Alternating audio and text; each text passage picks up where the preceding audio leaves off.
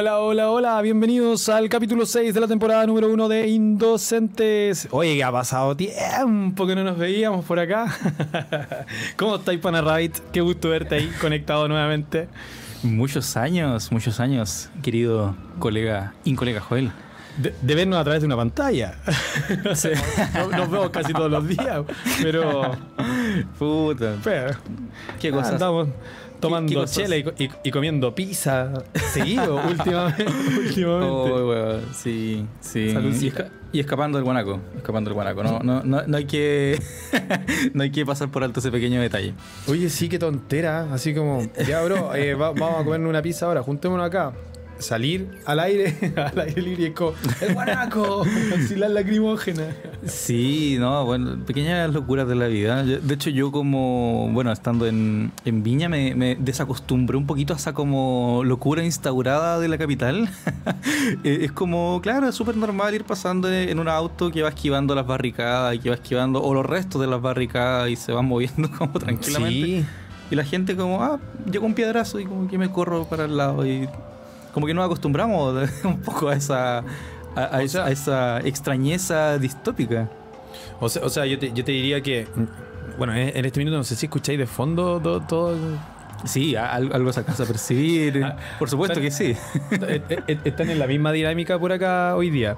Pero, pero curioso porque, bueno, el otro día estábamos en clase. eh, eh, tú mañana venís, sí, yo estoy acá, estoy en la escuela, ya vale. Juntémonos a tomar una chela, comámonos una pizza, vale, bacán. Juntémonos en tal lugar. Y llegar a ese lugar y salir. Y yo, yo te digo, yo, yo iba en otra. Yo iba con audífonos, así como caminando, así, piola, escuchando música. Y de repente levanto la cabeza y veo que viene el guanaco para acá, así como tirando agua y la gente corriendo. Y yo como, pero loco, ¿qué pasa? Y se supone que tú venías de ese lado. Entonces, yo decía así como, oye, ¿qué, ¿qué onda? ¿Qué hago? Y empecé a llamarte y todo el cuento. Y nada, pues ahí nos juntamos en, para los que nos, se van sumando ahí a la, a- a la escucha, eh, nos estábamos juntando y estaba la escoba, estaba, había mucha, mucha protesta en, en, en Alameda, entonces estaba como muy intenso el, el, el holgorio en ese minuto por allá. Así que, no, estuvo, estuvo curioso. Estuvo curioso ese, es- esa pizza, eh, ¿cómo se llama? Céntrica. estuvo buena. estuvo buena. Absolutamente céntrica. Sí, sí, ahí en, en medio de, de la, de la agitación social y la agitación emocional. Sí, Así que bien. Sí, interesante. Interesante igual que, que- que- que toda esta idea como de que, de que este despertar social como que se había apagado, como que se supone que ya no estaba, como que había pasado. Entonces a mí me gusta eso como de ver de que, de, de que sigue vivo de alguna manera. Mm, podríamos empezar a hablar de no es la forma y esas tonteras de repente, pero que dijo, lo importante es que esté latiendo. A mí me gusta que la ciudad esté latiendo. Y en ese sentido creo que Santiago tiene harto de eso constantemente, como pueden escuchar probablemente por, por, eh, por- a través de mi micrófono. Oye, pero dejemos ese tema atrás y volvamos aquí a la indocencia. Qué agrado volver a estar aquí. Había extrañado estas últimas dos semanas de sentarme a, eh, conversar un ratito contigo el viernes, eh, junto obviamente a la gente que se suma acá a la audiencia, ¿no es cierto? Y que después nos conversa por ahí en la semana. Por ahí nos preguntaron también si, si es que íbamos a volver, si es que íbamos a estar conectados, si este fin de semana venía o no venía. Así que eh, bien agradecidos también por eso, por el cariño que nos han dejado y entretenido volver acá a conversar. Y con un temazo, con un temazo. A mí me encanta este tema. Un temazo. ¿De qué temazo te vamos a conversar hoy día, eh, Joeliño? Vamos a hablar de si prefieres el verano o el invierno. y obviamente aquí soy Team Invierno. que se sepa, por favor. Team Invierno. Yo No, también, pues, team invierno, full team invierno. Y ahora estoy un poquito asqueado con, con tanto calor. La verdad es que me tiene mal. Sí, es, es- que, es que se pone intenso, se, se pone muy, muy rápido, cambia la, temperatura, encuentro yo, porque tuvimos un par de semanas con mucha oscilación térmica, entonces las mañanas eran muy frías, la tarde muy caluroso y la noche muy fría. Entonces teníamos eso y que todavía te permitía jugar por ahí con un poleroncito, entonces igual era rico eso. Pero ahora Sí. ya, o sea, yo me he estado yendo a las, no sé, pues 8, 8.30 de la mañana, llegar con calor ya a la sede, está duro. Para mí por lo menos, salir al pasillo y sentir así como que llega el airecito, pero tibio, es como guácala, ¿cachai? No sé, a mí no me gusta mucho. Pero bueno, Claro, son, son como, Como- es como el, el- el aire que viene con, con olor y viene como, como pesado. Del metro, Como el que del se metro. siente. Es como, como que te llena, es como entrar a una piscina de, de cosas, así. Po- po- podía agarrar el aire y hacerlo así. no, podéis cortar el aire, de verdad. Así, muy, muy Sí. espeso, muy espeso. Pero Sí, nada, acuático. el tema de hoy día es un tema que nos gusta mucho eh, y, y que impacta muy fuerte en las personas, muy, muy fuerte. La Mm. vocación. Y por ahí los que, no- los que nos siguen eh, sabrán de que hemos estado hablando un poquito ahí de la vocación dentro de la semana. Ustedes saben que nuestra, nuestra dinámica pasa por algo muy sencillo, ¿no es cierto? Planteamos un tema y ese tema ponemos ahí uno, un par de posts, ¿no es cierto?, en nuestro muro y planteamos algunas preguntas, que es la forma en la que nos gusta relacionarnos con, con Aníbal. Preguntas, ¿cachai? Así como, hola, ¿cómo has estado? ¿A, qué te referís con cómo has estado? Y ahí empezamos a irnos en la bola, ¿cachai? Eso, eso es lo que hacemos y esa es la invitación que hacemos siempre acá con, con, con- este podcast de, ¿no es cierto?, de la indocencia. Entonces, oye, la vocación, qué buen tema, sí, deberíamos hablar de la vocación. ¿Y qué cachai tú de la vocación? Y así pimponíamos una idea y dijimos, es hora de hablar de la vocación. La verdad es que Entonces, no no sé nada de la vocación, así que para eso vengo, de hecho. ¿A eso Yo venís? eso ¿A vine. aprender? A eso vine. Sí, yo no sé qué es la a- vocación. A, compa- compartir algunas ideas igual. Eh, yo, yo creo, creo entender algunas cosas de la vocación. Creo entender algunas cosas de la vocación. Algunas o al cosas. menos, Mm. o al menos, esa idea que he tenido siempre de la vocación me ha ayudado mucho en la vida. Entonces, como que por ahí podría decir de que está mi, mi experiencia asociada a esta, a esta hermosa palabra. Oye, eh, antes de meternos de lleno en el tema, estamos en el capítulo 6. Yo creo que ha pasado Sí. un, un- un tiempo y ya pasaron dos semanas desde la- el último capítulo que hablamos. ¿Valdrá la pena recordarle a la gente quién diablos somos estas dos personas que vamos haciendo esto? Sí, yo creo que puede ser interesante, puede ser interesante. Algo breve, sí, algo breve, porque si no yo me embalo, tú sabes. Y voy a Sí, terminar no, contándoles no. de que, de que viví en Aysén y todas esas cuestiones, ¿y para qué? Sí, no, ¿para qué, ¿para qué vamos a hablar de los Pumas y las experiencias que hay tenido en el pasado? ¿Para qué, ¿para qué vamos a hablar de todos mis cambios de casa? ¿Para qué vamos a hablar de esas cosas? Eso, eso no Ya. importa.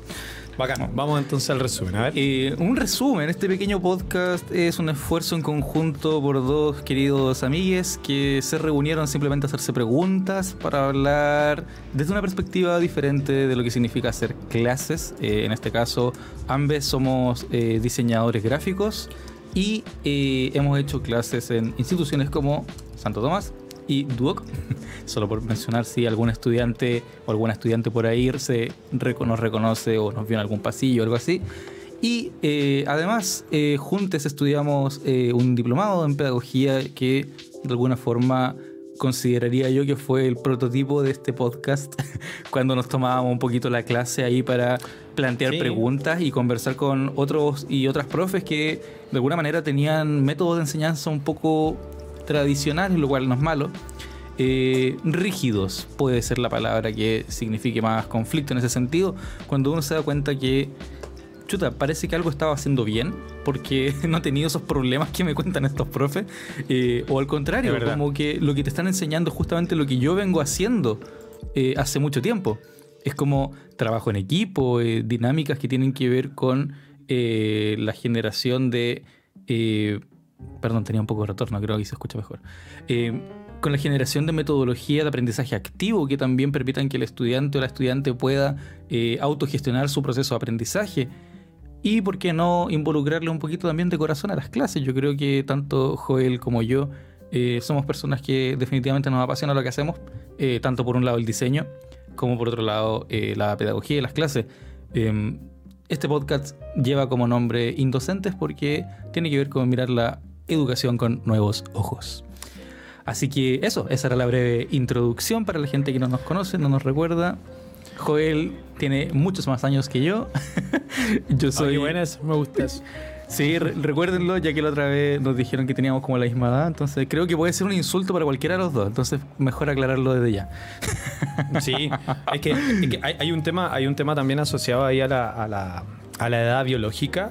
eh, hay un tema asociado a la edad mental y hay un tema asociado a las a estas almas, ¿no es cierto? Que Al eh, alma. Sí, el, el edad, la, la edad del alma, del espíritu, de, de- de- de la existencia, de la esencia, de esta energía que la gente identifica como nadie, ¿no es cierto? Y como ayudante gráfico, o como Joel, o como Aníbal, o como cualquier forma en la que nos puedan llamar.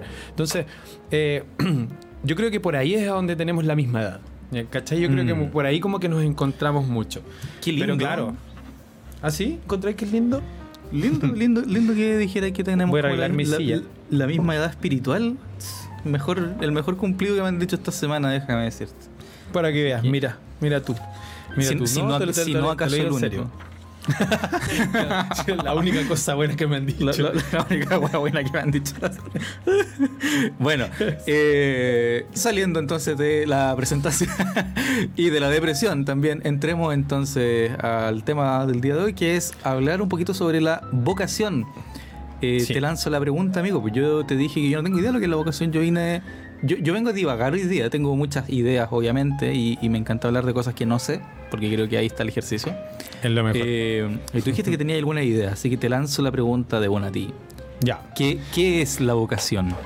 ya, mira, eh, antes de eso, cortito, eh, saludar a Ah, dale. Valentina, que nos saludó ahí, ¿no es cierto?, en el chat y que dice, uh, ¿dónde estudiaron ese diplomado? No sé si con ese tono lo dice Valentina, yo me imagino que es una voz mucho más dulce, pero, uh, ¿dónde estudiaron ese diplomado? Eh, lo estudiamos en Santo Tomás. En Santo Tomás nos, nos invitaron, ¿no es cierto?, nos regalaron el acceso a, a- a tomar este diplomado. Es curioso porque... eh, estaba la opción de tomarlo o no tomarlo. No, no era obligatorio, ¿cachai? Eh, y tenías que postularte. Y nos postulamos. Y algo bien lindo que pasó ahí fue que justamente ahí nos conocimos con Aníbal en esta modalidad eh, diplomado. Eh, o sea, perdón, en esta modalidad estudiantes. ¿Cachai? Y, era, y era curioso porque no, nos conocíamos como colegas de oficina, como colegas diseñadores, ¿no es cierto? Luego nos Sí, pues- conocimos como, Ya, perdón, ya nos conocíamos hace un par de años, antes, Claro, antes de entrar claro. al diplomado, claro. como compañeros de oficina. Luego de eso eh, pasamos a esta idea de que éramos colegas diseñadores profesionales, ¿no es cierto? Habíamos hecho un par de cositas por ahí juntos y después nos toca hacer clases. Eh, yo, invito y sugiero a, a Aníbal que pudiera hacer clases. Así llega finalmente al instituto, ¿no es cierto? Eh, la rompe, ¿no es cierto? Rápidamente. No, no era, no había que ser muy viaracho para cachar que la iba a romper con eso. Que tenía, que tenía pasta para el, tema. Y te- va- ahí va el segundo cumplido de esta semana, para que no diga que fue solo uno. Y, eh, y ahí nos toca ser compañeros y ser estudiantes. Y ahí estuvo acá en el tema, porque ahí la actitud y ahí la edad sí marcaba actitudes distintas, porque Aníbal viene saliendo hace mucho menos tiempo, ¿no es cierto?, de la, de la U, por ende traía ahí como más fresco ese, ese, ese perfil. Yo creo que ya lo tenía como bien pasado ya ese perfil hace mucho rato, pero con una actitud constante de estar aprendiendo cosas, ¿cachai? Y culpándome mucho, ojo con esto, culpándome mucho por no hacerlo como lo hacía antes. Antes estudiaba caleta, pero sí mucho, mucho, mucho, mucho. Y hoy día no tengo tanto tiempo para estudiar, entonces me cuesta más. po. Y sufro un poquito por eso, debo reconocerlo. Sufro por pocas cosas en la vida, pero esa es una de las que me duele. Voy a juntar un poquito la ventana ahora y te doy la palabra a Aníbal. Complementa ahí ese, ese cierre de la historia. Sí, perfecto, te, te- te complemento ahí. Paréntesis, solo, solo mientras no me escuchas, quiero decir que interesante que justo esta semana hablaste de que, del sufrimiento y, y todas esas cosas, que, que interesante que acabas de decir que por esas cosas sí sufres, bueno saberlo. Bien, eh, sí, eh, interesante el, el encontrarnos como estudiantes, yo creo que fue, fue bacán, para Sí. mí, claro, yo venía un poquito con la, como con un ritmo, ¿cachai? Ya venía con un ritmo. Y, y sin embargo creo que eh, llegar de repente medio encañade el sábado a las 9 de la mañana, porque eso eran los horarios, brígido. sábado 9 de la mañana. Sábado Y- de 9 a 1 y media. Sí, habían unas clases que eran como hasta las 3 de la tarde, ¿no? Que Sí, unas clases que no, eran sí. ca- jornadas largas, largas, largas. Y eh, con unos breaks, unos breaks muy entretenidos, donde además como... Muy ricos. además como yo vivo eh, en el veganismo, eh, siempre es un buena. tema muy interesante de conversación, eh, comer en conjunto con otras personas cuando vienen Sí. comidas preparadas de otro lado. Y, Estuvo y- buena. Sí, muchas aventuras interesantes ocurrieron ahí.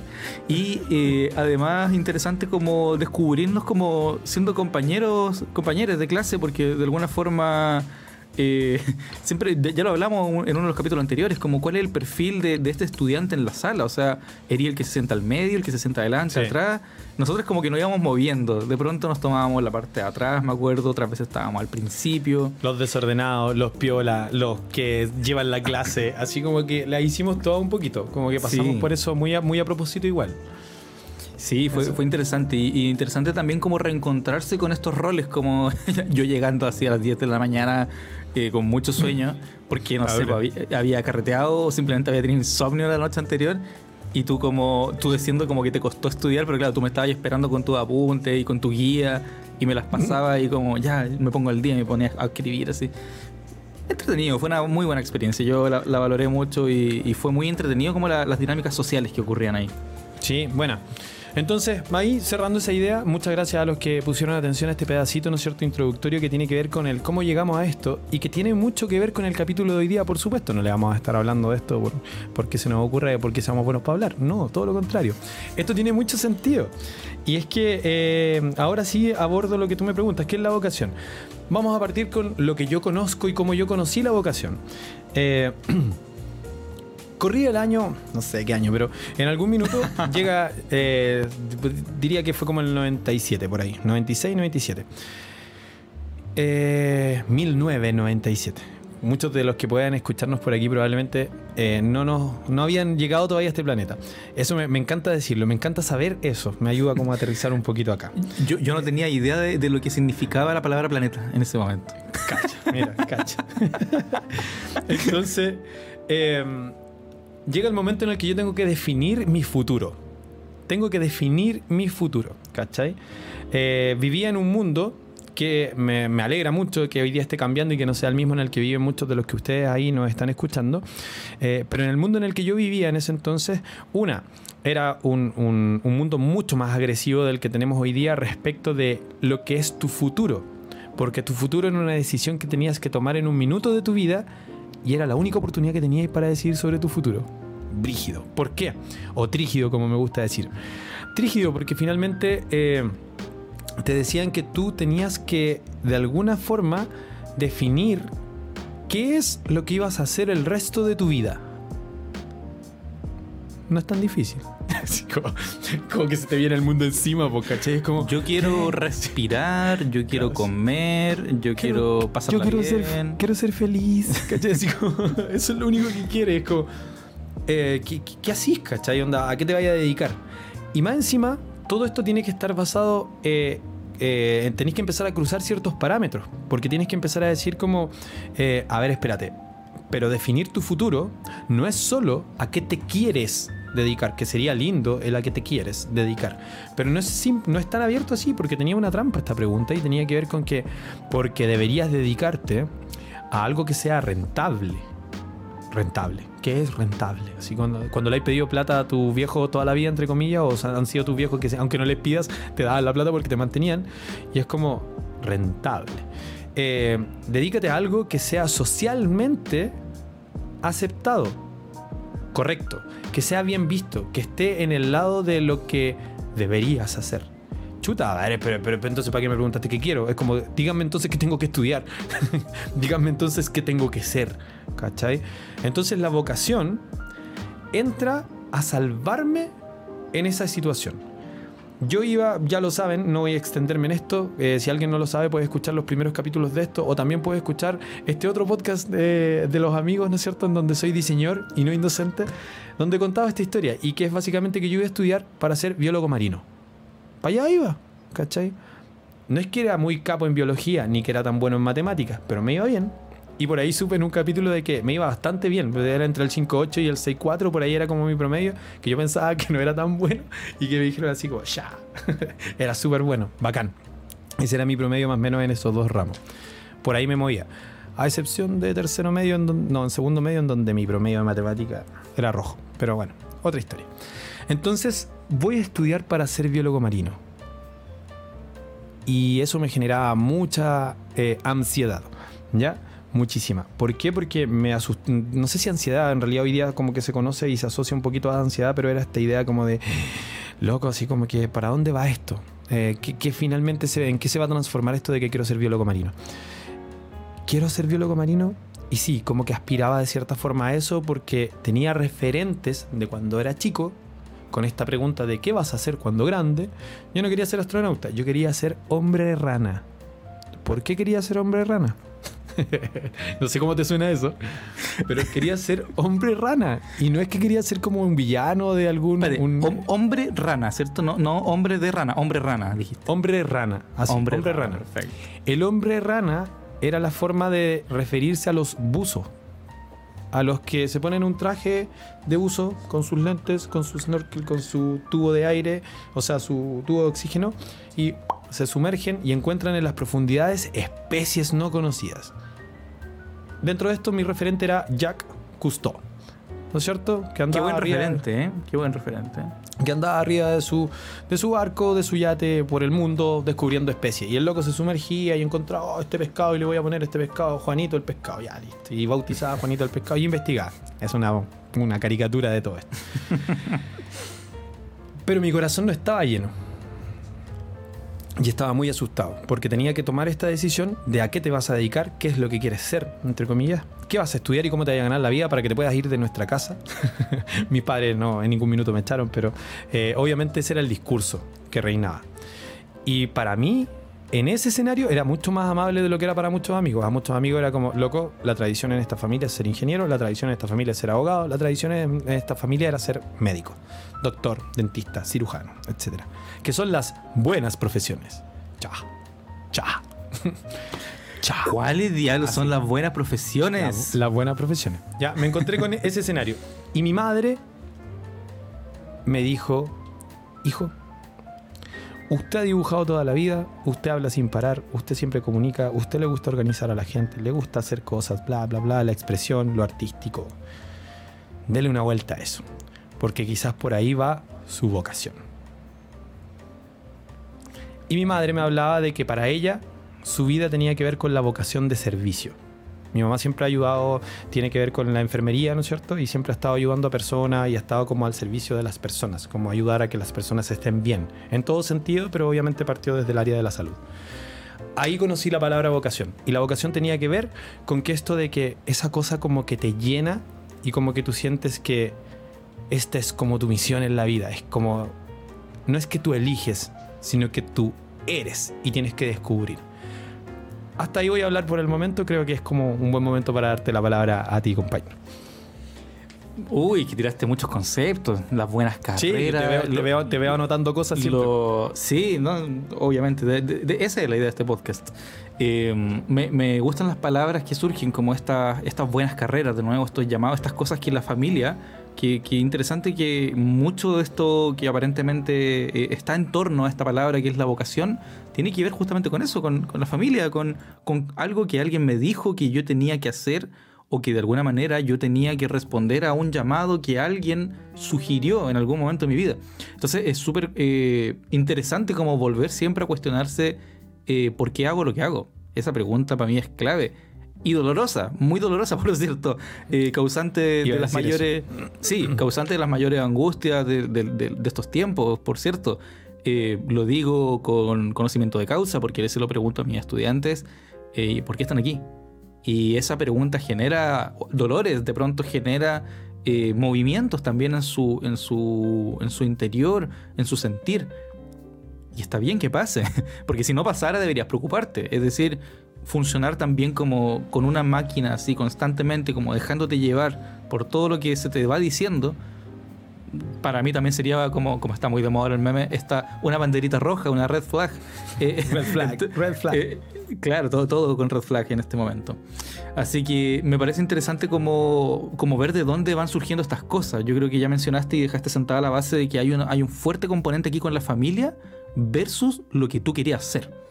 Y además interesante eso que de que tu madre de pronto identifica algo, algo, no sabemos qué es, pero identifica algo en ti y dice, oye, usted, Joelito, chico de no sé cuántos años estábamos hablando, estábamos hablando de 15 años, de 16 años. No, no, no, 17, 17. 17, ya a punto, a punto de salir, perfecto, 17 años, Joelito, usted dedíquese a eso que siempre, o, o póngale ojo a eso que siempre ha hecho.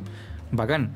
Bacán porque en mi caso me pasó, siempre creo que es interesante partir hablando de las experiencias personales, en mi caso fue, y creo que ya lo comenté también en otro capítulo, yo también siempre dibujando, eh, después conocí el mundo del graffiti, donde estuve un par de años como eh, explorando, indagando técnicas, eh, conociendo referentes, conociendo a un par de personas también en la calle.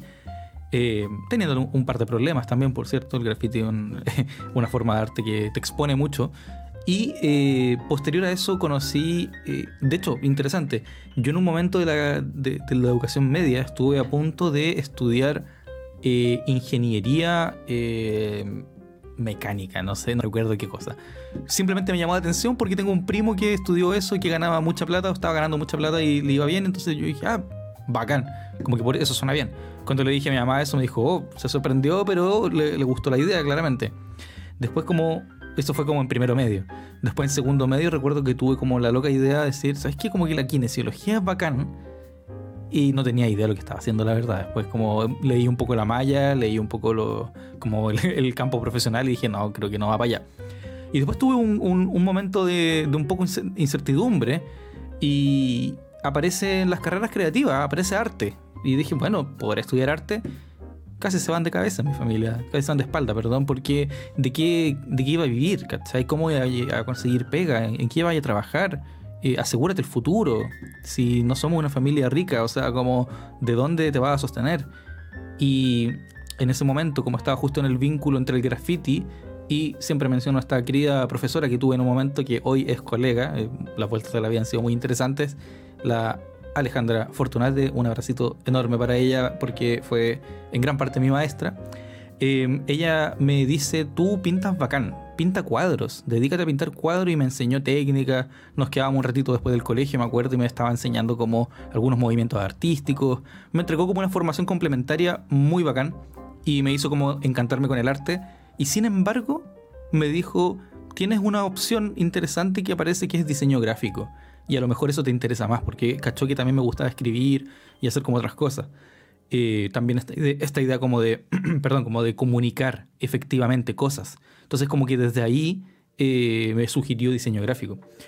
Y cuando me nombra diseño gráfico, boom, como que aparece ante mis ojos en segundo medio, en tercero medio, perdón, aparece ante mis ojos un mundo nuevo, aparece una, un, mundo de posibilidades. Eh, veo que desde alguna, de alguna forma eh, hay pega en eso, hay pega que aparentemente era lo que yo quería hacer, que juntaba un poquito este interés artístico, que era hacer cosas físicas y, llevarlas a cabo en un soporte y que la gente lo viera. Y que de alguna manera también se vinculaba con un concepto que siempre me ha interesado, que es la identidad. Entonces desde ahí como que empiezan a pasar cosas y digo, ah, bueno, interesante. Eh, spoiler, entre diseño y no era 100% lo que yo pensaba, obvio, pero por lo menos me eh, ayudó a descubrir muchas cosas, y ojo con la palabra, me ayudó a descubrir muchas cosas que en el camino, que yo no tenía con tanta claridad antes, pero que sí al ir haciendo, al ir eh, fallando de alguna forma, al ir teniendo ciertos fracasos y ciertos éxitos también, de alguna manera voy eh, como encaminando esta decisión y voy encaminando esto que le voy a llamar hasta aquí es un pequeño llamado, una forma en la que de, pronto digo, oye, esto parece que me gusta, parece que me llena, parece que me va bien. Y parece que me están pagando también por esto, porque yo empecé a trabajar como desde el primer año de carrera. Parece que me están pagando por esto y como que me pagan por algo que me gusta, qué raro. Y desde ahí creo que fue, fui encontrando lo que significaba la palabra vocación y dándole más sentido en mi vida. Eh, no sé qué te parece, no sé qué piensas de esto. Está bueno, sí, sí, sí, hartas cosas. Me gusta igual ahí, voy, voy, voy anotando también algunas cosillas, pero, pero, pero es interesante porque cuando tú dices el llamado, claro, si tú buscáis por, por definición, lo primero que te, te vas a encontrar, de hecho, hay una, hay una eh, una carga religiosa asociada a la palabra vocación que tiene que ver con este llamado de Dios, ¿no es cierto? Que es como el llamado que Dios te hace a ti, es como que tú sientes ese llamado y te, te revelan la misión. Dios quiere que tú seas, ¿cachai? Como que por ahí van a encontrar muchas definiciones que parten por ahí con el tema de la vocación como tal. Eh, entonces, es interesante igual, ¿cachai? Es interesante entender esa idea como de que tenemos una misión y que Dios, de el que tú quieras, ¿cachai? Pero Dios te llama. y te llama y te dice, oye, tú te tenés que dedicarte a esto, ¿cachai? Y, y es como porque para eso eres bueno. Y yo te di un don, Ah, cacha la palabra don, no sé si la quería anotar por ahí. Te, dio un don, te dio el regalo, ¿cachai? El regalo de que tú eres capaz de hacer esto. Por ejemplo, yo conozco a algunos de los que están aquí conectados que efectivamente tienen un don, ¿cachai? Y, es maravilloso. Eh, de hecho, voy a, voy, a, voy a hacer por aquí una, búsqueda por mientras. Perdona ahí a los que están mirando, de repente no va a ser muy atractivo en, cámara. Pero eh, tienen ese don de que tienen la capacidad de hacer algo, ¿cachai? Que lo hacen muy bien y que de alguna manera tiene que ver con esta vocación, con este llamado, ¿cachai? Donde es como que te podrías dedicar a esto, porque tienes eh, ese, ese, poder, esa facilidad a la vez, esa em, misión, tarea, deber de ejecutar y desarrollar Mm. eso para lo que eres bueno. ¿Cachai? Aquí, ojo, no estamos hablando de definiciones que salgan en un libro, estamos hablando de cómo nosotros interpretamos esto. Hay que hacer siempre esa salvedad y lo, y lo decimos muchas veces en clase, ¿no es cierto? Ojo, esta es mi opinión personal. Como persona yo opino esto. Ahora, tal autor dijo en el libro tal, tal cosa. Esta institución cree tal cosa. Siempre es bueno como aclarar de dónde viene esta idea. Esta es una idea mía lo que estoy mencionando. Eh, y cómo yo me he ido relacionando, ¿no es cierto?, con estas ideas. Ajá. Entonces, claro, eh, por ejemplo, una de las personas que está por ahí conectada, que le sugiero que deje en este minuto eh, su con- que nos comparta su, su Ah, arroba. pero ya sé a quién vaya a nombrar, po. ¿Cachai? Mira, mira, yo también tengo la mía. Mira, mira, mira, mira. A ver si le inflamos un poquito el corazón. ¿Cachai? las, Sí, ando trayendo, pues. las ando trayendo aquí conmigo. ¿Cachai? Publicidad, ¿eh? Sí, por favor, le invitamos a que comparta ahí su, su arroba en, en el chat, ¿no es cierto? Y nosotros lo, lo- lo destacamos. Entonces, ahí yo digo, claro, tú tienes un don, tienes una habilidad, tienes eh, esas cosas que tú sabes hacer que te salen tan bien y que lo haces eh, distinto de, de los demás, ¿cachai? Lo haces de otra forma. Y mira, mira, por ahí, por ahí empiezan, por ahí empiezan a aparecer. Entonces, eh, Bacán. Entonces, ¿qué pasa? Que este llamado que tú tienes que sentir que es como, oye, ¿cachai? Dedícate a esto porque eres bueno. Y baja un rayo de sol y te ilumina justo ahí. Y llega ese momento en el que tú dices, "Oh, mi vocación, ¿cachai? Por ahí es como yo donde lo empiezo a conocer. Entonces, ¿a mí qué me pasó? Que resulta que cuando mi vieja me dice esta cuestión, eh, empiezo a buscar. No me dijo estudia diseño. No me dijo tampoco estudia diseño gráfico. ¿Cachai? Mi vieja me dijo, dale una vuelta a estas cosas que, a lo que te has dedicado siempre. y yo así como... Aquí viene otro tema por si queréis estar atento ahí, eh. Eh, no era solamente a lo que me había dedicado siempre, es que lo que pasa es que eso que había hecho siempre nunca le di importancia. Mira, ¿eh? Ah, yo dibujaba bien, pues. La media weá. Perdón la palabra, perdón la expresión, pero la media weá, pues. Es bueno para dibujar. Buena, el niño bueno para dibujar. Era bueno para bailar también, pues. Yo siempre fui el. el- el- el- de hecho, era, era casi mi rol en las fiestas de cumpleaños de niños. El otro día le contaba a un amigo. Lambada. El baile prohibido, lambada, en el año och- 87, 89, no sé por ahí. La lambada llega acá. Y yo era bueno para bailar lambada, sabía bailar lambada. En Aysén, ojo, ya ahí salió Aysén de nuevo. Y, y había un cumpleaños, y si era cumpleañera, adivina quién tenía que sacar a bailar a la cumpleañera. El Joel, po, porque el Joel baila, ¿cachai? Y de una u otra forma, dentro de lo vergonzoso que era, igual la hacía, aperrada. Entonces resulta que eh, bailar en todas las fiestas, desde el inicio hasta el final, cerrando los cumpleaños a las 9 de la noche, ¿cachai? Que nos echen con la golosina y todo el cuento. Pero nunca vi de que eso fuera algo a lo que me podría dedicar. Hoy me voy a dedicar a bailar, ¿cachai? Dibujo. Oh, me voy a dedicar la la vida a dibujar. No, pues si esas son esas cosas como de segundo grado, segunda categoría, que son como pasatiempos, son cuestiones poco relevantes. Porque la vida en serio es ganar plata y mantener a tu familia, y comprarte un auto y comprarte una casa y plantar un árbol y escribir un libro. Y, y esas cosas que nos decían que tenía que hacer, ¿cachai? Entonces, Mm. eh, sí, mamá, está lindo el dibujar, pero ¿y qué voy a terminar como Walter, Walter Lance? ¿Voy a termi- terminar como Hanna Barbera dibujando? Así como para. Pero si son dos locos, ¿cachai? Así, ¿Cuántas personas más en el mundo se ganan la vida dibujando? O me voy a la plaza y dibujo en la plaza, ¿cachai? Y hago caricaturas. Es como. Es que soy pésimo más encima haciendo eso. Pero sí, pues, las primeras lucas que me gané en mi vida, así como haciendo algún tipo de oficio, tuvieron que ver con el dibujo, tuvieron que ver con el tatuaje, tuvieron que ver con la ilustración, tuvieron que ver con hacerle los trabajos de artes plásticas a mis compañeros y cobrarles en ese entonces 100 pesos, que era una tonelada de dulces, ¿cachai? Que podía hacer. Entonces, eh, ahí vamos a destacar por mientras a, a la creadora, ¿no es cierto?, de, de, de estas hermosas ilustraciones. Para la gente que después lo escuche por Spotify, le sugerimos que se, en este preciso momento le pongan pausa, se vayan a YouTube, busquen el capítulo 6, Vocación, eh, al minuto 34, 34. 35 y van a encontrar el Instagram. Igual lo voy a decir en voz alta, arroba mousy con Y, mousy.worm con W, como de gusano, mousy.worm. Bien. Maravilloso.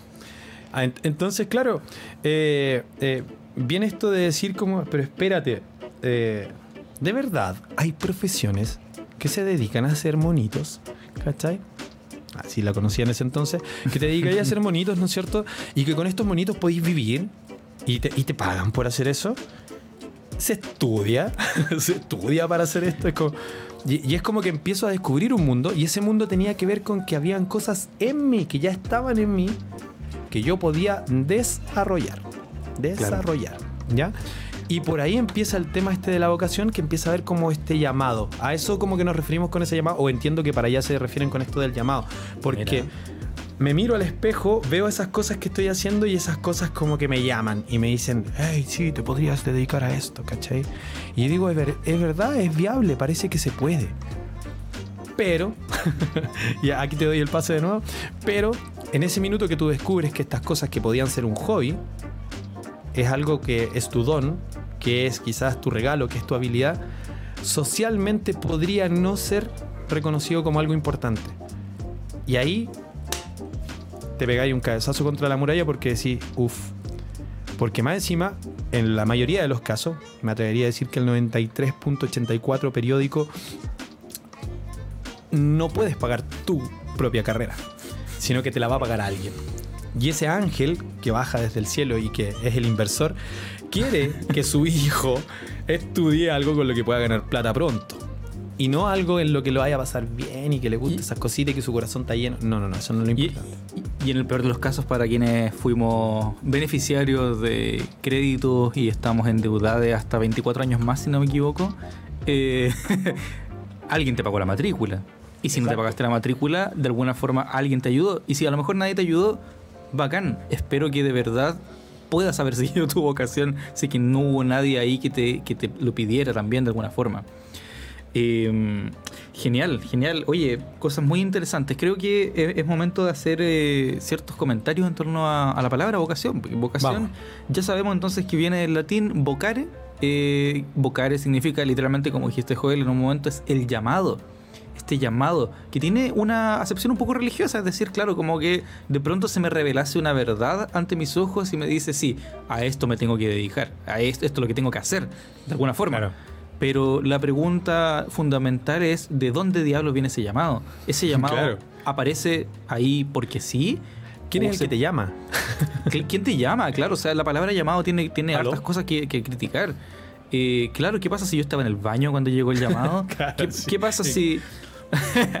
el otro día, en, un- en una entrevista que me hicieron por Instagram eh, con la Nati Adrovez, que por cierto, sí, un saludo para ella si ve esto, me preguntaba como sobre la creatividad y la inspiración. Y, hay una idea muy romántica de la inspiración y yo le me comentaba, sí, yo siempre tengo como un lápiz a mano, una libreta para anotar todo y ojalá no se me vaya nada con la inspiración. Y yo dije, a mí me gusta que la inspiración me pille en la ducha, ojalá sin nada para anotar, ojalá que se resbale, porque si logra aguantar ese contexto en el que se, se te escapa todo, eh, significa que de alguna forma esa creatividad eh, logró llegar correctamente y que algo Claro. bueno va a salir de ahí. Porque esa creatividad como que viene, ay, la trato de agarrar al tiro, es como, pero espérate, es como de verdad, es como que pasa y se va. E- Esa es nuestra idea de la inspiración, la creatividad. Y lo mismo ahora lo relaciono con la vocación. Es como Claro. que este llamado tengo que estar esperándolo o, o tengo que estar trabajando para que ocurra, para darme cuenta. ¿Qué tengo que hacer? Claro. Entonces, como que yo no pretendo que vayamos a terminar este capítulo dando ideas como para, para declararlo, cómo, cómo llegar a tu vocación. Sin embargo, creo que hay cosas importantes que tienen que ver con la palabra experiencias. Y por eso partimos hablando de nuestras experiencias, por cierto. ¿Por qué? Porque eh, hay una psicóloga chilena que a mí me gusta mucho y con quien he conversado y he tenido el privilegio de trabajar, que se llama eh, Cote Bunster. Eh, ahí voy a dejar escrito el, el nombre también. Buena. Yo, yo dejo la arroba por si acaso, Joel. Eh, la, la pueden buscar en Instagram. se llama María José Bunster, alias Cote Bunster. El nombre exactamente es cotebunster.psicóloga. Hay que Y- invitarla, hay que invitarla acá. Sí, yo tenía eh, el compromiso de, de invitarla para otro capítulo, así que probablemente hagamos un Vocación 2. Yo creo que definitivamente se viene. Y ella eh, habla justamente sobre eh, la orientación vocacional. Ella, su tema es la orientación vocacional. Y trabajando con ella me di cuenta de muchos temas que tienen que ver justamente relacionados con, bueno, eh, este llamado ¿por qué se sufre tanto por no recibirlo? Justamente, bueno, por eso, porque existe un contexto muy complejo que no te, que no te permite a veces, como decía eh, Caro Fernández en los comentarios, que no te permite, no te permite como escuchar, no te permite funcionar ante, tu, ante, ante las cosas que tú estás tratando de hacer o buscar. Eh, de pronto con un amigo el otro día conversaba, eh, él también es, psicólogo, me decía, y, y su, su frase es como que tú necesitas silencio para poder escucharte. Qué, linda forma de entender cuando todo el mundo te dice rellena con ruido, escucha, habla, haz algo. No, aquí al contrario. No, te, permitas el silencio. Mm. Aquí es como detente, guarda silencio un rato para escucharte. Eso, eso esa frase a mí me, gusta mucho. Entonces, ahora vinculándolo con, con Cote Bunster, em, ella dice, y su, su, foco son estudiantes que están a punto de tomar la decisión de elegir qué carrera tomar. Eh, porque aparentemente la sociedad nos dice que esa decisión es la más importante en la vida y que si te va mal en la PCU, condena porque, chuta, fracasaste, pues estuviste 12 años estudiando en el colegio para medirte en una prueba final, eh, que son varias pruebas más encima, que de alguna manera te terminan validando, invalidando como a ti, o invalidando el conocimiento, invalidando qué. Esa es la pregunta. Entonces, eh, como estaba hablando de la palabra experiencias, eh, Cote, cuando habla sobre, eh, la, sobre la vocación, dice que, y ella identifica, tiene una charla, de hecho la pueden buscar en YouTube, sobre como cuatro pasos que tienen que ver para llegar a entender finalmente eh, o descubrir y entender y vincularte con la palabra vocación. Que el primer paso tiene que ver con el autoconocimiento. Yo creo que de a poquito voy a ir dando los pasos, pero el autoconocimiento, ¿qué significa autoconocerse? ¿Qué significa hacer esta, esta introspección aparentemente de mí pero ¿cómo, no ¿cómo yo no me conozco si yo he vivido conmigo todos los años de mi vida? O sea, soy la persona que más se conoce. Sí, eso no te garantiza que realmente te conozcas, porque justamente has estado sujeto o sujeta a experimentar y vivir en el ruido de la sociedad. Claramente, una sociedad que te dice, tienes que ganar dinero, tienes que ser feliz, tienes que salir de tu zona de confort, tienes que sentirte bien tú primero para amar a otro, tienes que cachetada tras cachetada tras cachetada tras cachetada. Ahí, Joel, está haciendo muy bien la actuación. Entonces, es como, es como, ¿en qué momento me autoconozco? ¿En qué momento de verdad me siento a decir, ya, esta weá me gusta? Claro, hay personas que creo, y, lo declaro así, tenemos un poquito de suerte, y una suerte trágica.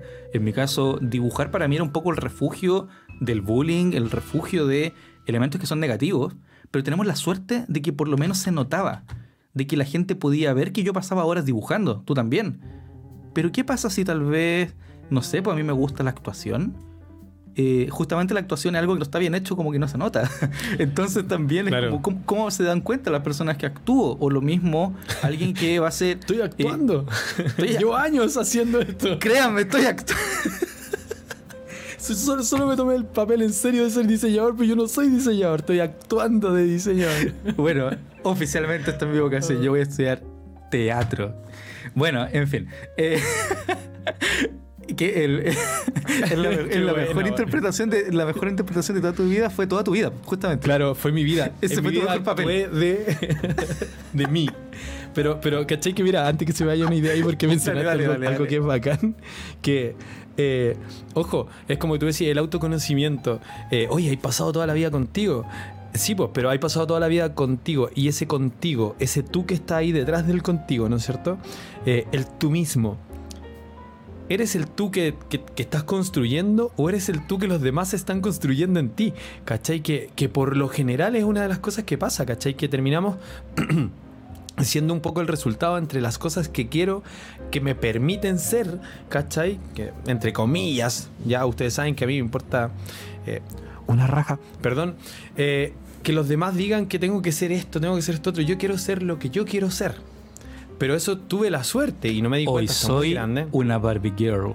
Claro, eso quiero ser hoy día, ¿cachai? Y quiero serlo tranquilo. Pero no es porque quiera actuarlo, no es porque necesite ejecutarlo para que los demás me vean, es por mí, ¿cachai?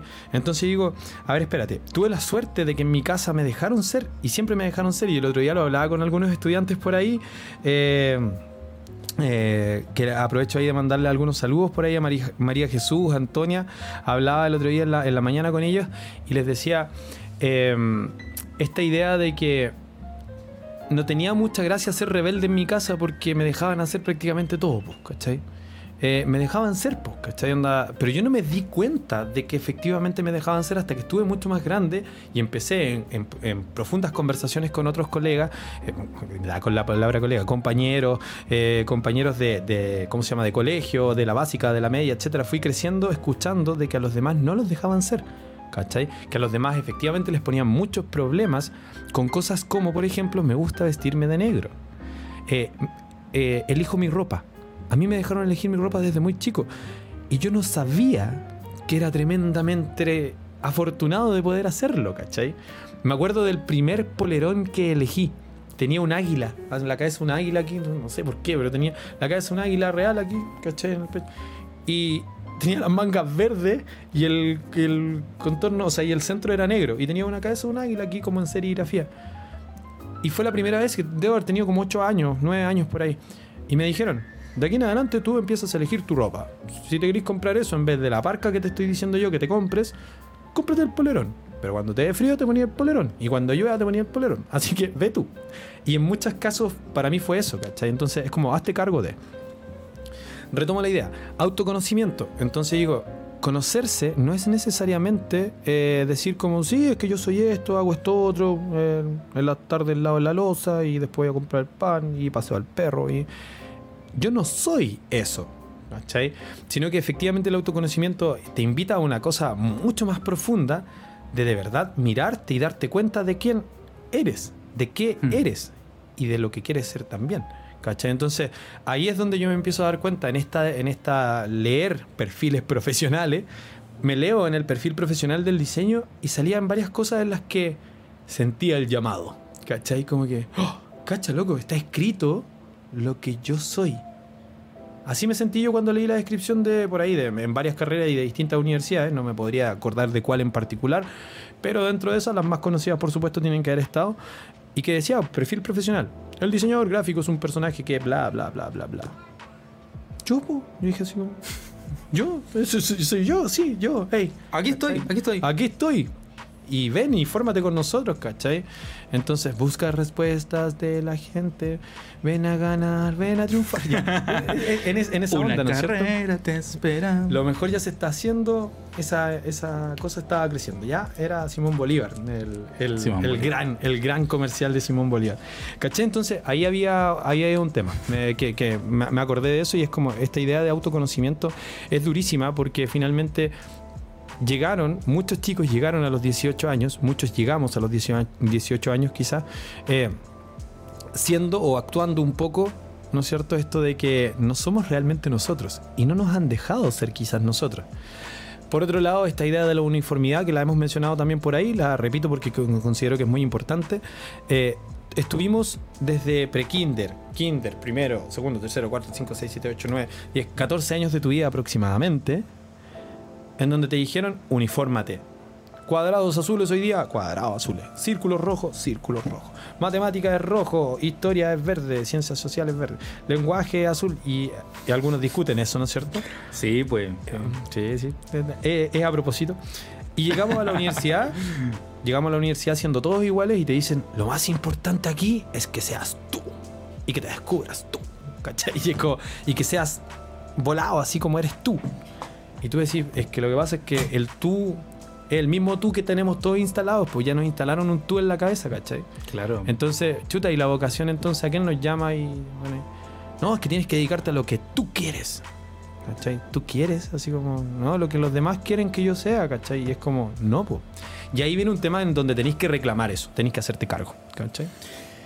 Está bueno, está bueno porque de hecho parte de, mi gran crítica siempre al primer año que se, que se hace en las instituciones de educación superior, años actuando en esta fantasía llamada Chile. Ay, qué buen comentario, Caro. Eh, parte de mi, mi gran crítica a cómo se a cómo otros otros docentes gestionan los primeros años de, de la universidad y- y la, la educación superior en general es que tiene que ver con este, este reclamo, esta queja como universal que existe de este quinto medio, que llegan unos cabros chicos y cabras chicas que vienen a jugar a la pelota y que están ahí en la sala sin, Claro. hacer, sin, sin escucharme y, y que están Y que me piden permiso para ir al baño. sin ser responsables de sí mismas. Y es como obvio que no son responsables de sí mismas. Pues si llevan 12 años por lo menos, ahí Joel sumó todos los años previos que son como jardín y pre-kinder y todo eso, pero for- formalmente son estos, claro, cacha, por la sala cuna.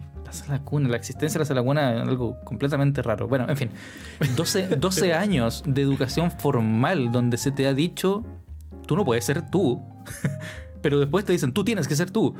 Y eso es difícil, es difícil lidiar con eso, es difícil hacer este cambio, este paso de ser una persona que tiene que pedir permiso para ir al baño.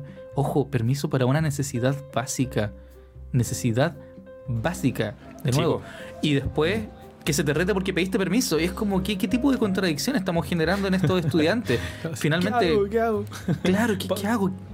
Más, más se acrecenta la duda del quién soy yo, porque considera que ese estudiante, ese estudiante que llegó a la educación superior, que ya sabemos que llega uniformada, uniformado, que ya llega con todos estos problemas que vienen arrastrando del colegio, además acaban de enfrentar un proceso de selección universitario tremendamente estresante, un proceso de vacaciones que probablemente no lo sepan, son las últimas vacaciones que más van a disfrutar en su vida, porque después en adelante las Qué vacaciones de la duro, qué, qué- qué duro son- eso.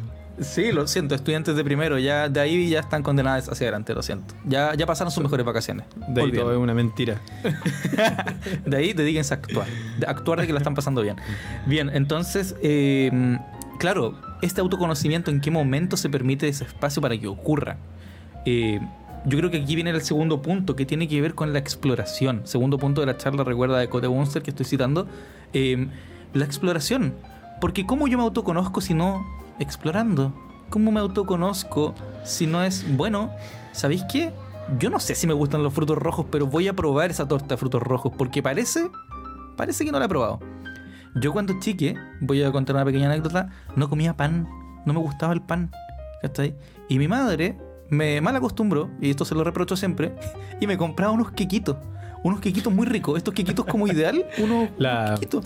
Las, ¿Cómo se llaman esas? Em, No, no eran Magdalena, eran unos quiquitos como de cena, pero chiquititos, un- que venían con chips. Tenían un nombre, parece, pero no me acuerdo. Ya no existen, creo que ya no están. Muy rico en esa época. Te los comiste todo, po. Cla- cla- Ya, ya claro, no hay, eso- ya no hay en el eso mundo. Se acabaron todos los ingredientes que iban para wea. Quiebre de stock. De hecho, yo quebré la empresa ideal, después tuvieron que refundarla. Bueno, eh, entonces, yo no comía pan, po. Yo no- simplemente no comía pan, no me gustaba. Y un día dije, ah, es que voy a probar el pan. Y me gustó. Y nunca más volví a comer los queques, porque de hecho después me dejaron como de gustar, porque me gustó el pan. Entonces, eh, empiezan a ocurrir cosas interesantes cuando uno, ¿y por qué cuento esa anécdota? Porque se te permitió no haber probado algo, eso me parece interesante. Y después, la curiosidad. Mm, ¿Qué pasa si pruebo esto? Ah, me gustó el pan con mermelada, me gustó el pan con manjar, me gustó esto. Bueno, toma eso mismo y llévalo ahora a tu vida en algún aspecto que tal vez no sea tan práctico de resolver como el pan, pero que sí de alguna forma tiene que ver con tus habilidades, este potencial que existe tal vez dentro de ti. Yo no sé si soy tan amiga de la idea como potencial, como una idea romántica, de que tú tienes un potencial que tienes que desarrollar y, y que dentro de ti está la respuesta. No sé si soy tan así, pero definitivamente te puedo decir que hay cosas que vas a hacer bien y hay cosas que vas a hacer mal. Y anda filtrando. Bueno, aparentemente no me va bien en educación física. ¿Por qué? Porque tal vez no tengo buena resistencia, mis pulmones a lo mejor no dan, etc. Tal vez hay algo que pasa ahí que, que me impide hacer algo. Bueno, prueba otra cosa. ¿Te gustó otra cosa? Tal vez no. Y creo que Claro. de la exploración, después de haber probado muchas cosas, y ojo, la palabra exploración la vinculo con el tema del colegio porque en el colegio no se te permitía explorar. Después en la educación superior, cuando se supone que se te permite explorar, hasta por ahí nomás, porque la docencia igual viene con ciertas pautas, ciertas rúbricas, Claro. y la sociedad aún así te va a decir que hay cosas que no puedes explorar. Y cuando ya tienes la exploración más o menos resuelta, si es que la tienes resuelta, viene lo tercero, que tiene que ver con tomar una decisión. Y aquí quiero quedarme con la idea de que hablé de la educación física por una razón. Eh, estoy pensando en las personas que son atletas. Yo no sé si todas esas personas nacieron sabiendo que iban a ser atletas. Yo no sé si Tomás González nació como una guagua súper musculosa y dijo, yo sabéis que voy a dedicarme a la gimnasia olímpica. A lo mejor un día estaba dibujando y le gustaba dibujar y dijo, ¿sabes qué me gusta dibujar? Pero sí voy a estudiar diseño gráfico. Y a lo mejor otro día... ¿A dónde la viste? ¿A dónde la vi? A lo mejor otro día se levantó con ganas de correr y dijo, oh, correr parece que era lo mío. ¿Cómo llega a tomar esa decisión? Tiene que cortar de alguna forma eh, ese, esa exploración y no significa dejar de explorar otras cosas, pero significa comprometerse con algo. Y ese compromiso con esa cosa, que ojo, pueden ser muchas, pero requiere también un entrenamiento. Porque mencioné el caso, a mí por ejemplo, mi, mi capacidad pulmonar yo sé que es mala, pero yo soy consciente de que yo si hubiese eh, entrenado harto tiempo, eh, yo era ciclista, andaba mucho en bicicleta, cuando anduve mucho en bici, mi capacidad pulmonar efectivamente mejoró. Y ya no era como que anduviera 20 minutos y me cansara. Después andaba 4 horas seguidas, ¿cachai? Y mis pulmones bien. Entonces tiene que ver con un entrenamiento, un compromiso, una decisión. Entonces, autoconocerse, explorar, decidir. En esa decisión está la capacidad de entrenamiento. Porque por algo habíamos tirado la pregunta en Instagram. ¿La vocación se descubre o se construye? Ahí te dejo el pase a ti, Joel. Eh, bueno, eh, me, tomo ahí un, minuto. Dijiste eh, el tema de rendir la prueba y que justo estaba leyendo acá en paralelo, mientras anotaba eso, dice, a partir del 2022 Minedu confirma que la PTU, la PTU, ahí vamos, podrá rendirse dos veces al año. Y esto debería ser como algo para ponernos contentos, así bueno, así vamos a poder rendirla dos veces al año. No sé, no sé, pero justo se cruzaron estos cables y, y me quedé en la idea de lo que decías hace un rato. ¿La vocación se puede medir? Oh, este loco tiene más vocación para esto. Así como hay, hay gente con más vocación y menos vocación. Eh, la prueba, o hay algún tipo de prueba que mida vo vocaciones, así como que te, mide tu vocación, ¿cachai? Eh, ¿Qué les pasa? Así como, eh, ¿cómo, te, ¿cómo, cuando yo tuve que dar la prueba de aptitud académica, ¿cachai? Esa fue la que tuve que dar yo. Después, después tocó la PSU y no sé, la de transición y ahora van en la PTU y no sé cuánta cosa más. Pero independiente de la sigla que te tocó dar, yo siempre decía, pues ¿cachai? Era como, pero ya, ahora que, ahora que me decidí, ahora que sentí, ahora que escuché el llamado, escuché el llamado, bajó el rayo del sol, Joder, tienes que ser diseñador, ya. Toda esa película y tengo que dar una prueba para poder entrar a estudiar esto. Porque al menos la tengo que rendir. Eso de que al menos la tengo que rendir, discúlpame, pero es el negocio nomás porque, o sea, si la prueba no va a medir nada y te piden rendirla porque es una formalidad que... Es que, ¿y dónde está la prueba de, de, de, arte? ¿Dónde está la prueba de espacialidad? ¿Dónde está la prueba de geometría? De, de, Hay un montón de cosas que no estaban ahí y que no iban a medir, no iban a medir nada de lo que yo estaba haciendo, ¿cachai? Entonces, de, claro. de, lo que yo ahora había sentido que era un llamado y que sentía de que, oh, parece que esto es lo mío, ¿cachai? Que en ese minuto, insisto, ojo, en ese minuto creía que era esto. No, no, no, no estaba seguro. Vine a confirmarlo muchos años después. Pero eh, en ese minuto entendía de que el llamado era ese, ¿cachai? Como que fue como, biología marina y es como, oh, diseño gráfico. Y es como, diseño gráfico, guau, me, me absorbió, ¿cachai? Eh, es como, como el meme, yo iba de la mano con biología marina. Estaba, estaba buscando el mismo meme. Y, y, mirando para atrás, así como, oye, el diseño gráfico, ¿cachai? Y es como que el diseño gráfico me absorbió, ¿cachai? Entonces ahí me puse a estudiar diseño, pero con los años, con los años que han pasado, han pasado muchos años, ¿no es cierto? Eh, voy confirmando un poco de que esa decisión fue correcta, pero ya no le tengo miedo a la idea de decir, me podría dedicar igual a otra cosa, igual ser feliz. Ojo que meto la palabra ser feliz, la frase ser feliz muy a propósito, ¿ya? Eh, ahí está el... Espérame, déjame... Ah, tienes que agrandarlo. es, es, ahí está. La, la, la, chica de Celeste, para los que están ahí escuchando, tenemos el clásico meme del, del, del chico mirando eh, de la mano con otra chica, mirando a otra. Entonces, la chica de Celeste para mí era la biología marina. Yo iba caminando con la biología marina y de repente veo pasar el diseño gráfico y. ¿No es cierto? Esto es lo mío, vaya voy, ¿cachai? Súper bueno, gracias ahí por la, por la ilustración. Dale, ¿Cachai? Entonces, pon unos cuadraditos eso. Ahí va, ahí va, tranquilo, tranquilo. Y eh, claro, viene a pasar después de que eh, lograr ser algo en la vida tenía que ver con que tenías que ser algo que te diera plata. ¿cachai? Por un lado. Que te diera lucas, que te diera guita, que te diera money, ¿ya? ¿No es cierto? Que te permitiera pagar tu vida, hacerte cargo de ti mismo, ¿no es cierto? Lograr tu independencia económica. Qué mentira más grande, ¿no es cierto? Pero que te lograra esa te, permitiera lograr o alcanzar esa solvencia económica que te permitiera sobrevivir y comprarte el kilo de pan todos los días, ya que se te habíais comido todas las magdalenas que vienen en el mundo, ¿no es cierto? Obligado a comer pan. ya. Entonces, eh, estaba todo ese rollo. Estaba todo ese rollo ahí y, y, como te digo, quería, no quería dejar pasar de que la vocación se podrá medir. Quiero dejar esa inquietud. Se puede medir. Es como que alguien tiene más vocación que otro. Mm. Y, cierro obviamente con mi opinión al respecto.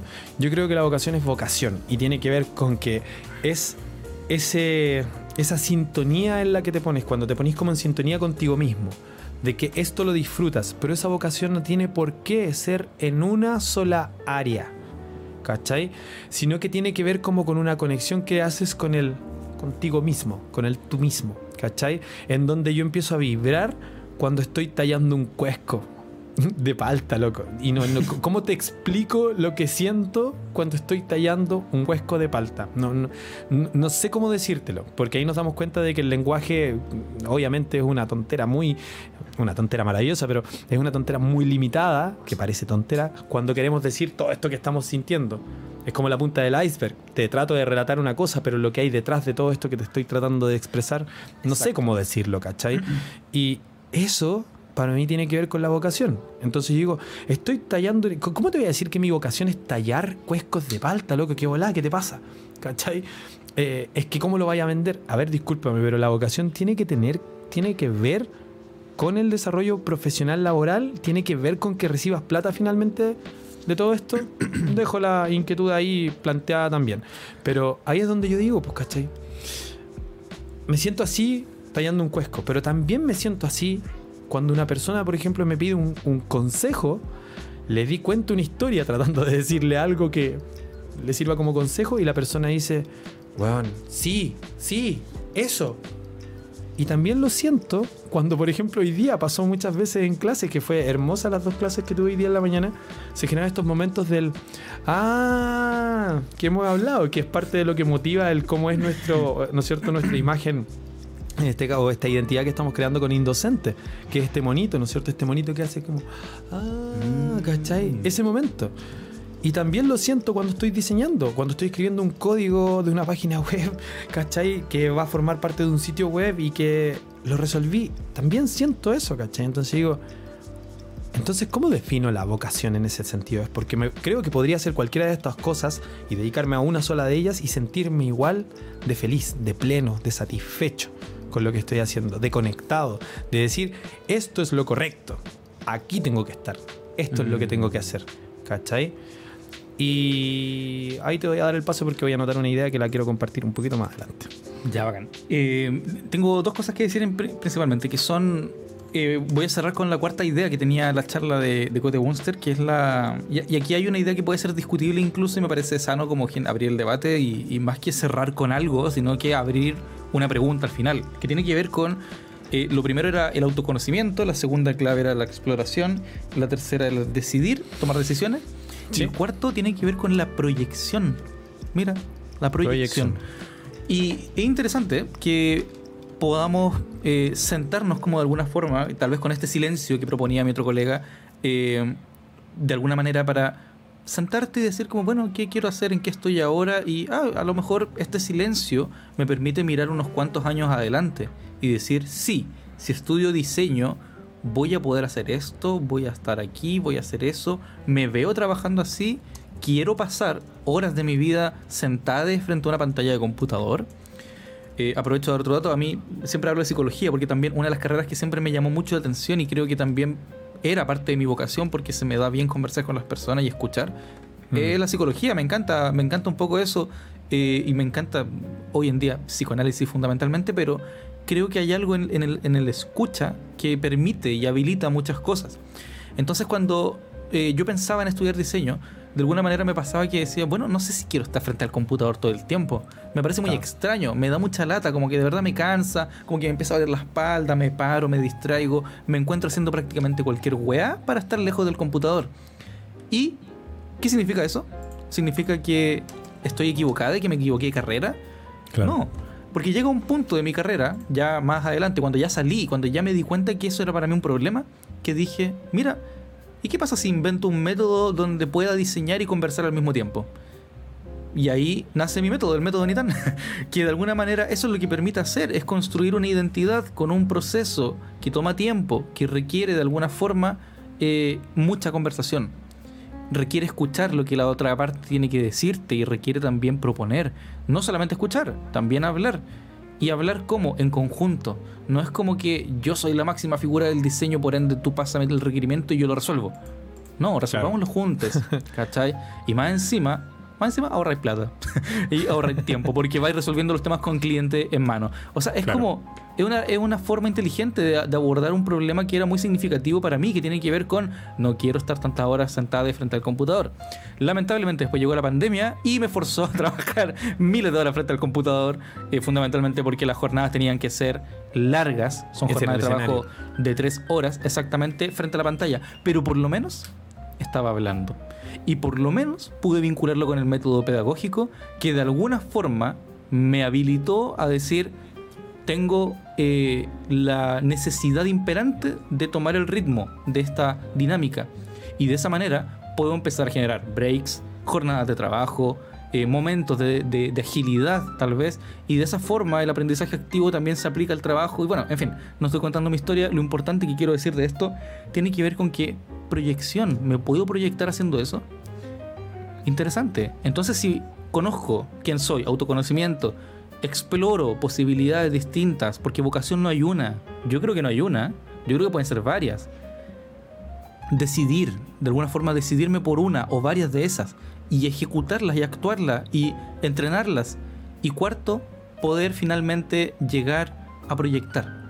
Ahora, ¿por qué dije que no me voy a casar con esa idea y por qué quiero también generar una crítica de lo mismo? ¿Es posible proyectarme realmente y es sano sentarme a pensar en escenarios imaginarios que tal vez nunca van a ocurrir? Cuando hoy en día lo que más se dice es como por favor vivamos el presente. Yo creo que también hay un valor importante en el presente, en el ahora. Esto que estoy haciendo, ¿me vale la pena sacrificarme tanto tiempo por una idea que tengo en la cabeza que me va a ir bien en algún momento? O si me estoy sintiendo mal ahora, mejor salgo de ahí. Creo que también hay que saber escuchar ese, ese, ese otro llamado. Al, llamado que yo le digo, si estamos hablando ahora de un llamado espiritual de que bajó Dios y me dijo, queride, aquí está, toma, te lo dejé en bandeja, ahí está tu vocación. Yo ahora cito al otro llamado que es el llamado que está acá, que está en la guata. Ese llamado que es feo, ese llamado que puede ser muchas veces incluso hediondo. incluso hediondo. yo, creo que la mayoría, yo creo que la mayoría de las personas aquí hediondez. No sé si todo el mundo haga con olor a rosas. Pero bueno, en fin. No, hediondo, hediondo. Ese, ese llamado de la guatita que te dice, ¿sabéis qué? Parece que eso me cayó mal. ¿Sabéis qué? Esto no se está digiriendo bien. ¿Sabes qué? De alguna forma, esa torta de frutos rojos parece que no me gustó. Y no porque de alguna manera tenga garantizada la salvedad de que en algún momento me va a gustar por probarla muchas veces, yo debería bancarme eso. O sea, si no te gusta algo también, escucha tu cuerpo, escucha estas reacciones físicas que también son un poco más carnales, un poco más aterrizadas y no son tan divinas ni tan eh, eh, reveladoras que te pueden decir que algo no te gustó derechamente. Cuando eh, tengo estudiantes que me dicen como, profe, no sé qué hacer, no sé a qué dedicarme, les pregunto, bueno, ¿qué te gusta? ¿Qué, qué te hace bien? ¿Cachai? ¿Qué cosas has podido hacer durante mucho rato sin perder la concentración? O sea, ahí empieza a buscar qué libros has leído sin que nadie te los pidiera. ¿Qué series has visto sin que nadie te las pidiera? Ya, y esas pequeñas cositas que son detalles físicos que lo relaciono no, a esta idea como divina de la vocación, sino que a esta idea como más carnal, más, más de la guata. Ahí, ahí hay algo. ¿Te gustó el juego del calamar? Bueno, ¿qué te gustó de eso? No, me gustó la sangre. Dale, entonces por ahí va tu, por ahí va tu camino. No, es que me gustó el rollo político. Perfecto, también hay otro camino que puedes trazar por ahí. No, es que me gustó cómo era la dirección de arte. Perfecto, ahí también hay otra posibilidad para eh, entablar una conversación contigo mismo. Es decir, no creo, no creo que el futuro, que esta proyección de que, oh, mañana me veo haciendo eso, sea la, la, máxima, eh, de alguna manera, eh, el máximo criterio para tomar la decisión. Es decir, el hoy, lo que te pasa hoy, también es importante. Efectivamente es importante. Bien, Joel, te veo muy atento escribiendo, así que quiero saber qué- de, qué nos estaba- de qué nos quieres contar. Nada, está- estaba posteando en, un, en, otro podcast que es más interesante que este, estaba escribiendo ahí.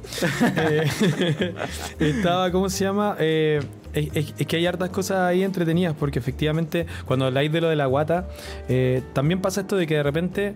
Eh, no sé si se han visto por ahí condenados. Yo he escuchado a algunos de, estudiantes también ahí que de repente te dicen, pucha, es que parte de mi, de, mi tema tiene que ver con el liderazgo, por ejemplo, y, y- o tengo habilidades para esto, entonces siempre como que me calzan con eso.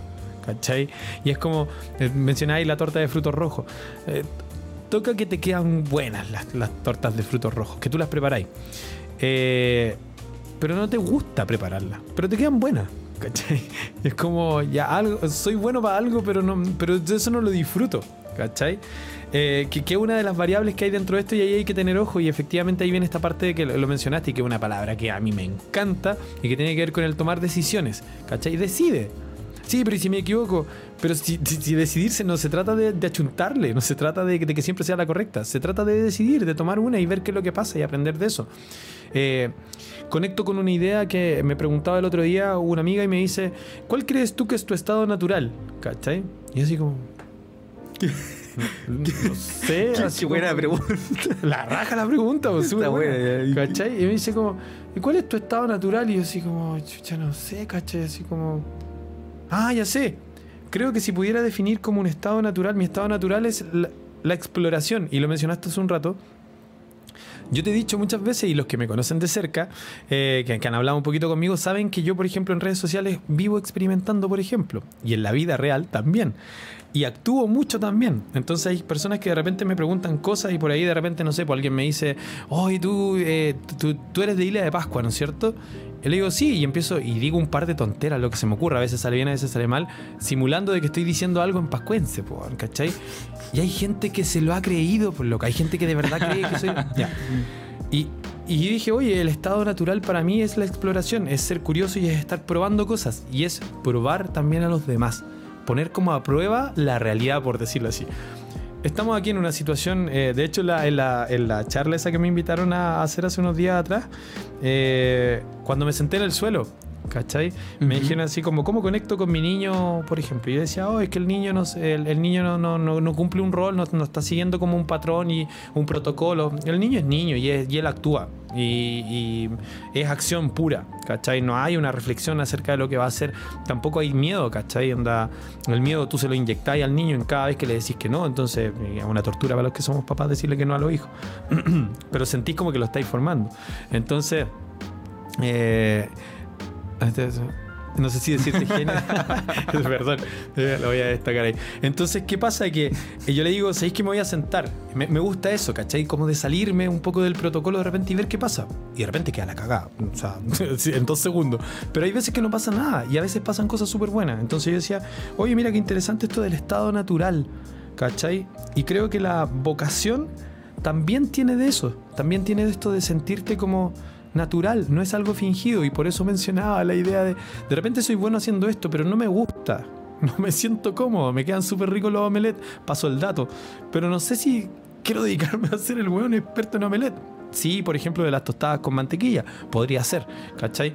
Entonces digo, también hay un tema ahí de, tomar esa decisión de, de si efectivamente eh, quiero tomar esta habilidad y cierro ahí con, con- conectando, ¿no es cierto?, con la idea que tú mencionaste hace un rato y lo tenía anotado por acá, que, que tiene que ver también como con tus habilidades, ¿no es cierto? Y déjame ver que lo tenía anotado y se me pasó. Acá, intereses y aptitudes, por ejemplo. Tengo intereses, tengo aptitudes, tengo habilidades, pero no es que eso necesariamente tenga que ver con tu vocación. No es que tengo una habilidad, ah, es tu vocación entonces. No. ¿Cachai? Por eso que eh, se acerca más a un proceso de autoconocimiento, que lo mencionaste también, y que es como de conscientemente decir, ah, con esto conecto, lo disfruto mucho. eh, mencionaste también, puedo pasar muchas horas en esto. Eh, además, eh, sé hacerlo quizás también rentable, y eso también es bueno porque me permite dedicarme a esto. Y es un poco lo que a mí me empezó a pasar con el diseño en particular. Y empecé a descubrir esas cosas. Y fue como que se fue conectando todo. Y por ahí hay una frase media cliché que no me la sé, pero que más o menos quiere decir que eh, cuando, entre comillas, lográis encontrar un trabajo en el que lo pasas bien, no vas a trabajar ni un día más de tu vida. Lo puedo buscar por ahí, me imagino que se la han encontrado en alguna taza eh, motivacional tomando desayuno y que ahí sale la frase, ¿no es cierto? Y es como, que, claro, cuando, cuando te diviertas con tu trabajo no vas a tener que trabajar nunca más en tu vida. Mm, no, no tan así. Una falacia, una, una, falacia, postcapitalista. Carmen, Carmen Twittera, creo que. Algo por ahí. Ya. Eh, el, el tema es que lo que sí me gusta de esa idea es que efectivamente lidiar con los obstáculos diarios que te va a poner la vida, sí o sí, hagáis lo que más te gusta o te dediqué a lo que más te carga, en donde sea, cuando tengas obstáculos, que los vas a tener, es mucho más fácil lidiar y superar esos obstáculos, vencer esos obstáculos cuando ahí en esa conexión contigo. Está ahí en tu camino, es un obstáculo de tu camino.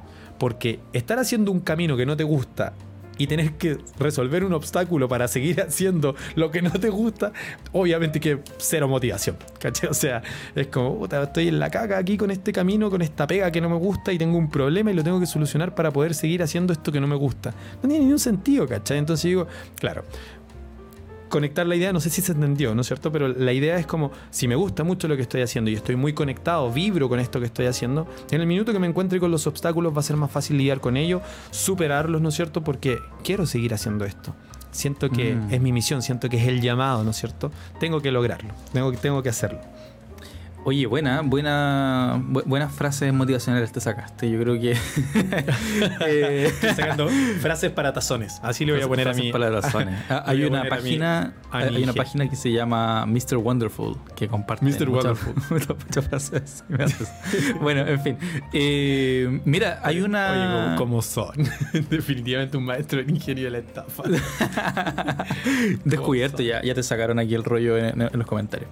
Oye, me encanta. Em, Mira, hay un. Son, llevamos una hora y 16 minutos, 17 minutos. Este podcast debería durar una hora y media, aprox. Vamos a ver qué pasa. Eh, sin embargo, hay una pequeña sección que saltamos porque la conversación estaba muy buena, pero que tiene que ver con mostrar algo y enseñar algo también para, para cierta, eh, cierta persona que le interese de alguna forma eh, este conocimiento. Creo que a alguien le puede servir. Y tiene que ver justamente lo que hice vincular el día de hoy, eh, el aprendizaje de la semana, vamos a llamarle. El, otro tiene el nombre, el tip de la semana, este es el aprendizaje de la semana, no lo había pensado así. Bien. Mira, buena, me gusta. Vamos entonces al aprendizaje de la semana. Y este aprendizaje eh, está relacionado justamente con este tema, que es la vocación. Em, hay dos cosas y que, que se utilizan hoy en día para tratar de hablar en el narrar una historia ¿Qué historia? Bueno, la tuya. O sea, estás viviendo tú. ¿Por qué vas a vivir tu vida contando la historia de otras personas? Ah, es que me pagan por eso. Bueno, sí. Depende. No todos los contextos son similares. Yo no soy una persona que diga emprende porque te va a ir bien en la vida, porque vas a crecer definitivamente. No, o sea, la vida está llena de vicisitudes, está llena de contextos y dificultades. Pero si hay algo que te puede servir de alguna forma es conocerte o tratar de conocerte bajo la ilusión de que nos podemos siquiera llegar a conocer. Y para eso hay una pequeña herramienta que, existe eh, y es debatible su, uso y es debatible su, de alguna manera, la, manera en la, en la que se llega a, hablar de esto. Que tiene que ver justamente con. Mira, se me cerró el. se, cerró la, la, aplicación en donde estaba a punto ahí está. de abrir. Sí, se cerró. Eh, ¿Se ve ahí? Sí. Dale, dale, dale, que lo comparto ahora. ahí estás. Cool. Todo tuyo la pantalla. Oh, Maravilloso. Qué lindo, sí, me encanta, me encanta. Es muy lindo. Vamos, les voy a presentar, queridos estudiantes y profes que quieran aprender también esto, el Ikigai. ¿Conocen el Ikigai? ¿Alguien lo ha escuchado? Déjenlo en los comentarios, por favor, si les suena. ¿No es una canción del, del, del Bad Bunny? Ikigai. Oh, no sé si se llama así, pero hay una canción que nombra cosas en japonés. No, dice, yo, yo, no, yo, pucha, aquí se me salió el anciano, espérate, lo busco, pero dale. Me, me convierto en Itachi, yo sé que dice eso, que es un personaje Naruto. bueno, y... Me convierto en Itachi. Bueno, y. Perdón esas interrupciones estúpidas que, que hago. Eh, hoy, ¿por qué se cambia? No entiendo. Se va cada vez que quiero ir. Bueno, en fin. Esto que estoy mostrando es parte de la metodología que diseñé para Nitan, que era mi consultora de marcas. Eh, sin embargo, el Ikigai, que se entienda bien, es, una, es un concepto japonés que lleva mucho tiempo existiendo, o sea, más tiempo que yo de seguro de vida.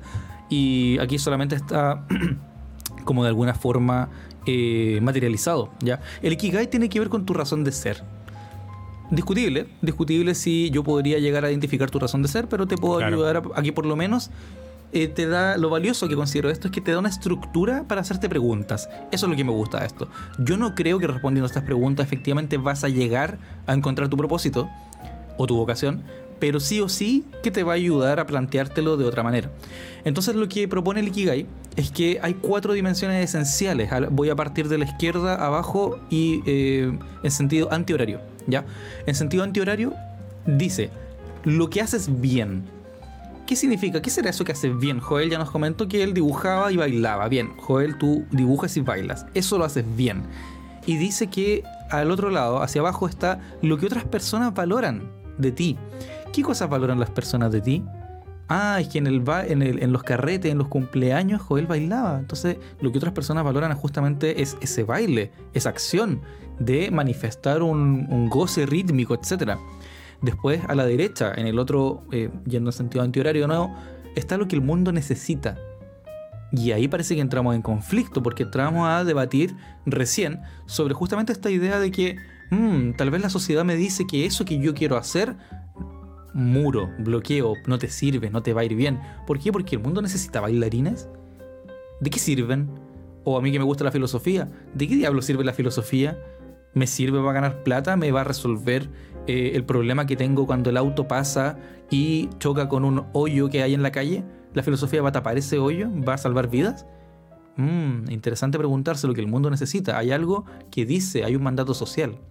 Vamos arriba entonces, lo que tú amas. Hmm, interesante. Lo que tú amas entonces tiene que ver con aquello que a ti te prende, aquello que a ti de alguna manera, y aquí cito lo que dije eh, hace un rato de la guata. ¿Qué cosas amas tú? Bueno, el amor, eh, si lo hablamos desde el eros, esta idea del amor como romántico, el amor que, que desea profundamente, tiene que ver con un amor que, que me llama a hacer cosas, que me impulsa y que yo no puedo frenar, que me sale, que yo bailo y bailo porque bailo. No te puedo explicar por qué lo hago. Dibujo y dibujo porque dibujo. No te puedo explicar por qué lo hago. Entonces, el Ikigai se resuelve bastante simple. Que entre lo que tú amas y lo que haces bien está tu pasión. Escribe cuál es tu pasión. Que entre lo que haces bien y lo que otras personas valoran está tu profesión, porque por eso te van a pagar. Joel, ¿a ti te pagarían por bailar? Estoy seguro, muy seguro de que hay gente que se pagaría por verte bailar. Sí, yo creo que sí. vamos, vamos a hacer por ahí una encuesta. Vamos a hacer una encuesta. Hagamos una encuesta. Yo, yo, la- yo apostaría que hay mucha gente que pagaría por verte bailar. Entre lo que el mundo necesita y lo que las otras personas valoran está tu vocación. Mira, entre lo que el mundo necesita y lo que otras personas valoran, es decir, lo que las personas podrían pagar o valorar o sentirse bien, Claro. lo que el mundo requiere, que ahí está tu vocación. Mira, Está y lindo vamos eso. al, al último, entre lo que amas y lo que el mundo necesita está tu misión. Y entre medio de la misión y la pasión está el goce y el sentido, están las cosas que te hacen bien, están aquellos elementos que tú puedes disfrutar y te causan sentido, te dice, sí, esto está bien. Es decir, entre la pasión y la misión, goce y sentido. Entre la pasión y la profesión, satisfacción, pues. ¿Por qué? Porque lo que decías tú, no tendrás que trabajar ni un minuto más de tu vida si es que trabajas en lo que te gusta. Discuto completamente esa idea, pero de alguna forma sí, sí me puedo satisfacer porque gano plata haciendo algo que se me da bien y me queda cómodo. Bueno, me siento satisfecha. Entre la profesión y la vocación está la comodidad, lo confortable, lo que te hace sentir bien. Y en última instancia, entre la misión, y aquí voy a hacerle más zoom para que esa palabra a lo mejor no se va a leer, entre la misión y la vocación está el entusiasmo y la complacencia, es decir, que yo tenga ganas de hacer las cosas y hacerlas bien. La conjugación de todos esos elementos va a resultar en tu ikigai, que significa tu razón de ser. Mira, qué lindo. Sí, está, bonito. Eh, eh, o sea, cuando lo, conocí gracias a un estudiante que en una clase de ilustración justamente estábamos preguntando esto de, bueno, ¿y tú quién eres? ¿Cachai? Y como tratar de mostrar un poco los intereses por ahí. Bárbara, un saludo para ella. Eh, eh, ella sabe que Bárbara es. eh, de repente siempre me ahorro lo- lo- lo- los apellidos, obviamente a propósito, pero eh, si escucha esto, muchas gracias porque, claro, cuando lo trajo a colación en la clase, eh, dame un segundo. eh, fue, fue, bonito porque justamente lo pudimos leer y explicar ahí como entre todos, eh, explicárnoslos, ¿cachai? A nosotros mismos, así como que lo leíamos y todo y estuvo bien interesante. Y, y sí, le encuentro, le, encuentro harto sentido en realidad como está armado.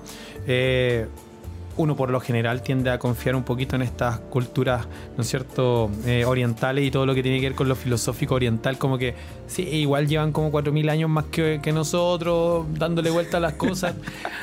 algo deben cachar, así como que algo debe tener de real esto, ¿cachai? Entonces digo, claro, eh, sin, sin, el afán de, de, ser un escéptico de todo, eh, en primera instancia al menos, eh, claro, me, me, me, hace sentido. Yo digo, está, está, está bonito, suena, suena bien, ¿cachai? Ahora, la razón de ser ¿cachai? También, pues como que de repente quizás la traducción es la mala, ¿cachai? Quizás es la traducción la mala. Pero, pero me pasa eso, que de repente, claro, la razón de ser de repente se, se vuelve media coelo en, en, en, ese sentido. Pero... Sí, definitivamente. Pero cuando uno lo empieza a analizar y hacer la bajada, claro, es como que suena bastante cuerdo el, el cómo va conectando las cosas, ¿cachai? Me, me gusta eso. Sí, eh, eh, es bonito como, como, estructura para pensar. Insisto, a mí no, no, me gusta esta mucho el Ikigai porque de alguna forma plantea, eh, miren qué interesante, el, el, profe muestra cosas que no le gustan. ¿Sí? con, las que no está, con las que no está de acuerdo. No, no tengo por qué estar de acuerdo con lo que pienso. Por supuesto. Lo, lo que pasa es que ha sido muy mal utilizado y, y entiendo la, este positivismo tóxico, que, que lo, lo, repito constantemente, que se extrae de eso. Es como ideas medias coelianas. Me gusta cómo suena coeliano. Sí. Eh, que tiene el que coelismo. El coelismo. Claro, que tiene que ver con una cosa que es como. Sí, como que responde ese test y vaya a llegar a tu razón de ser. Claro. ¿eh? No, hay cursos de marketing que lo venden así, que dicen vamos a descubrir tu propósito y ahora vas y ahora págame un millón de pesos. ¿cachai? Y, y claro. de alguna forma se traduce eh, en especialmente una doble confusión, pues porque ¿qué pasa si me salió después de que estuve tres meses en una sesión, de, en un trabajo de coach con una persona que se supone que me iba a ayudar a encontrar mi propósito, llego a una idea de vocación y no me gusta?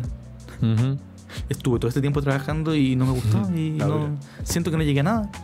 ¿Quién, ¿Quién, fracasó? ¿Fracasé yo? ¿Fracasó? ¿Quién, ¿Quién, fracasa? Creo que es interesante como reconocer y no valerse 100% de esas herramientas que sí son genéricas y hay que mirarlas siempre con altura de miras y siempre también, como bien dice Joel, plantearse desde un escepticismo legítimo, decir, bueno, ¿qué me están tratando de decir con esto?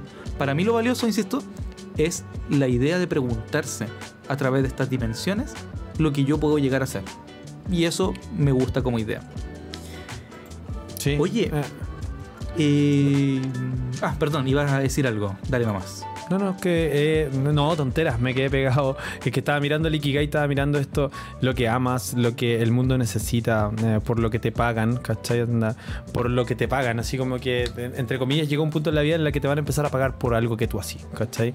Y, y no es que quiera enfocarme hacia allá o que quiera empujarlos a todos hacia allá, pero creo que también hay un tema ahí asociado a, a que tu vocación podría no necesariamente ser por lo que te pagan, ¿cachai? Onda eh, en, en, ese sentido. Es como que necesito dejar abierta la puerta, para mí, lo comparto con ustedes por supuesto acá, pero para mí necesito dejar la puerta abierta a que mi vocación no necesariamente tenga que ver con que me pagan, sino que tenga que ver con que el pago que recibo por el hecho de ejecutar y ejercer mi vocación, eh, ¿cachai? Sea lo que me llena.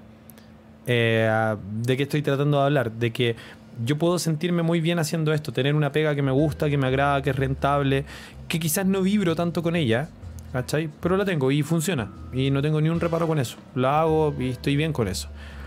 Pero cuando salgo de la pega, me voy para mi casa haciendo esto que es mi vocación. Y que quizás es ayudar a las personas, quizás es eh, ayudar a los perritos, quizás es todos los días no sé, pasar a regalar una plantita, un árbol, lo que sea.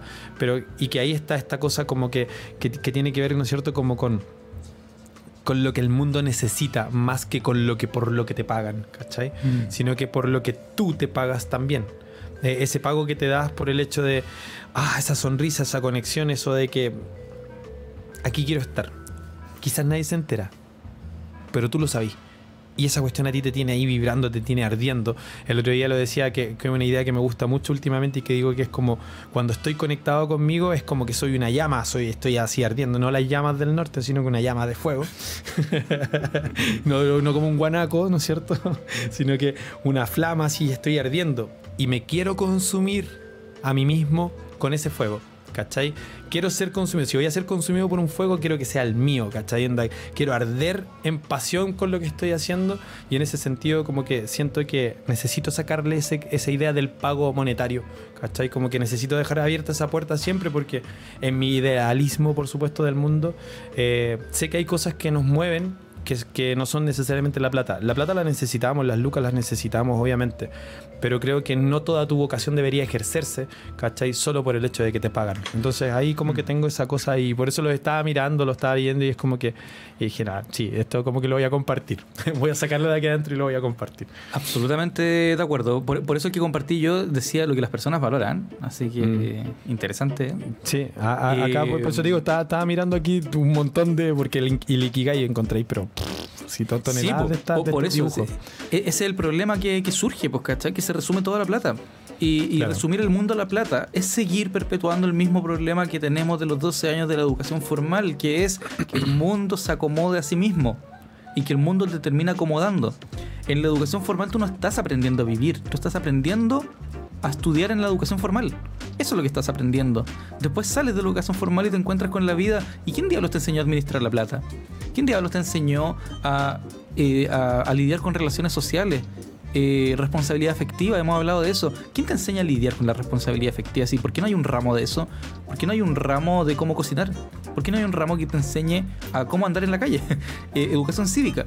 Es decir, el colegio y la educación superior también, tristemente, te enseñan a sobrevivir al colegio y te enseñan a sobrevivir a la educación superior. Ni siquiera al trabajo. Ni siquiera al trabajo. Bien, pero ¿para qué nos vamos a hablar tan denso?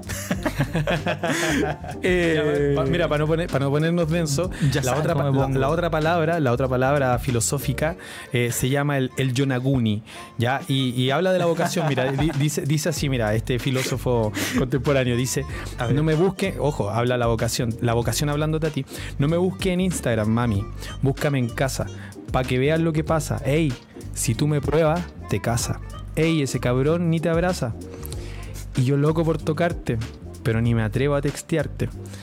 Tú con cualquier outfit la parte. Mami, tú eres aparte.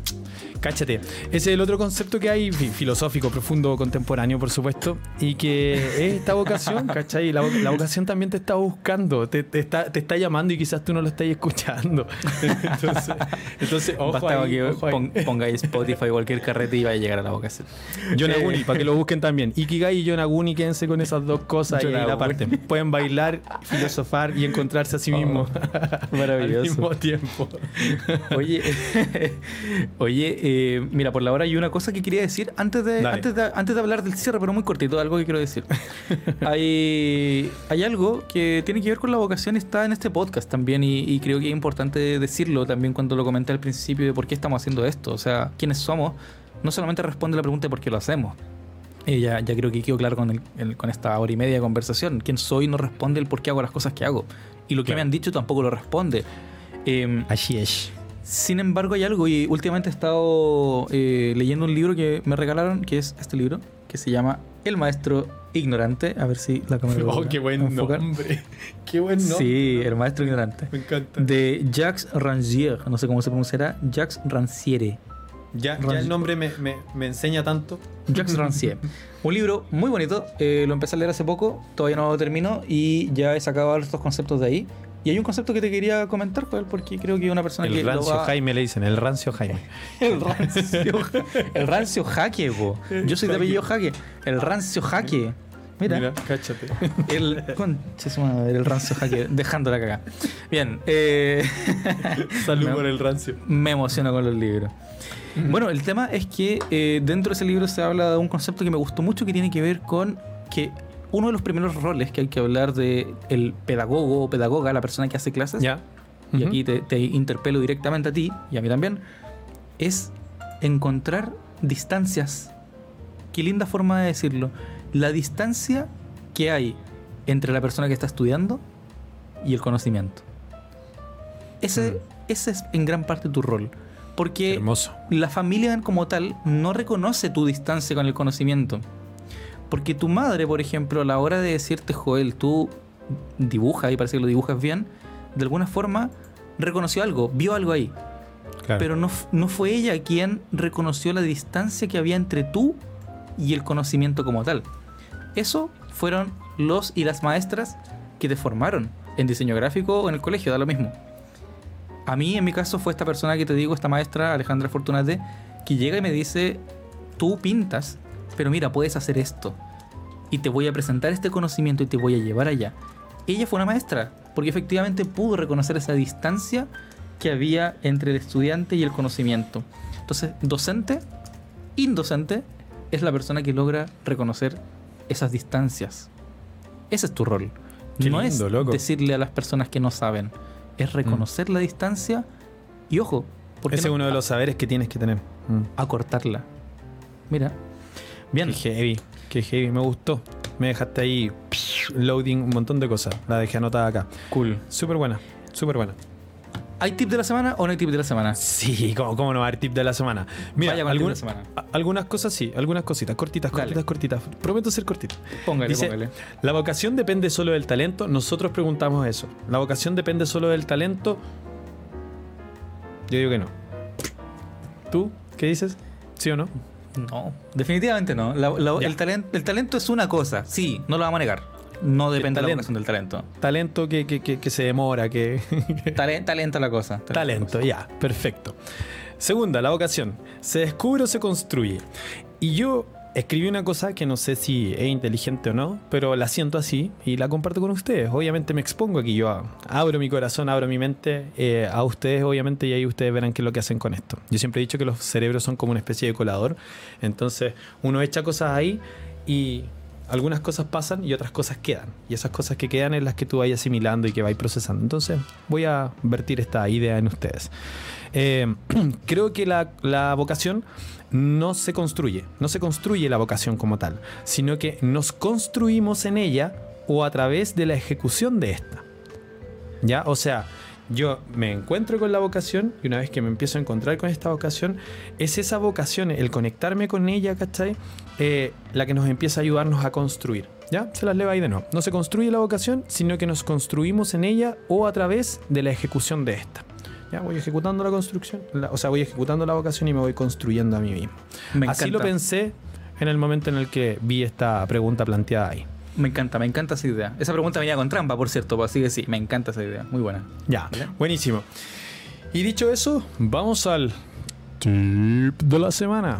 El tip de la semana es, una, es un sitio web eh, que yo he ocupado muchas veces y que se los voy a compartir acá. Compartir, compartir pantalla. Y vamos a compartir la pantalla, ventana, pium, pium. Y ahí está compartida la pantalla. Lo ven, ¿verdad? Qué buena página te sacaste. Qué buena Ya. página, por loco. Vamos, vamos a escalar un poquito esto, pero se ve ahí como muy cuadrado. Por ahí sí. Ya. Esta página se llama Answer the Public, Answer the Public. ¿Ya? .com. Answer the Public es, eh, voy a tratar de explicarlo de la mejor manera. Eh, voy a dejar igual acá un apoyo de texto, pero básicamente es un buscador de etiquetas o un buscador de búsquedas, que es como la forma que me gusta de explicarlo a mí. Es un buscador de búsquedas. ¿Qué es lo que hace?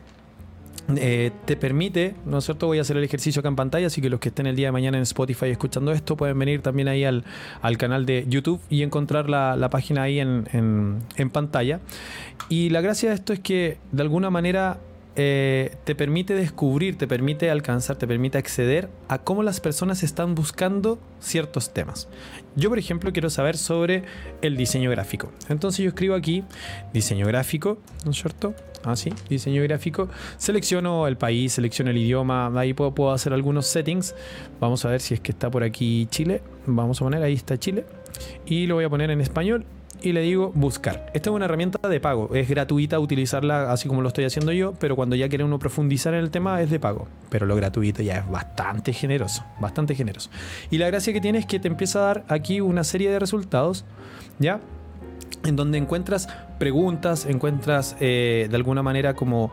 eh, eh, todas las búsquedas que está haciendo la gente, el cómo la gente está buscando, cómo se preguntan las personas acerca de este tema. Entonces yo, por ejemplo, puedo buscar acá y se abre una rama gigante y me dice quién. Diseño gráfico, quién. Y ahí, por ejemplo, alguien busca qué es diseño gráfico, quién creó el diseño gráfico. Qué interesante preguntarse quién creó el diseño gráfico, quién descubrió el diseño gráfico, quién fundó el diseño gráfico. John Graphic. John Design. John Design. ¿Quién inventó el diseño gráfico? ¿Quién hizo el diseño gráfico? ¿Quién realizó el diseño gráfico? ¿Quién gráfico que estudia? diseño gráfico que estudia. Como diseño gráfico, que esos son los cómo, están los qué, los por qué, los dónde, los cuándo. Mira, no hay ningún cuándo. ¿Cacha? ¿Cuándo comenzó el diseño gráfico? No sé. Entonces empiezas a encontrar formas de, ¿cachai? De buscar. eh, con diseño gráfico con nivel equivalente a la tecnología, bla, bla, bla.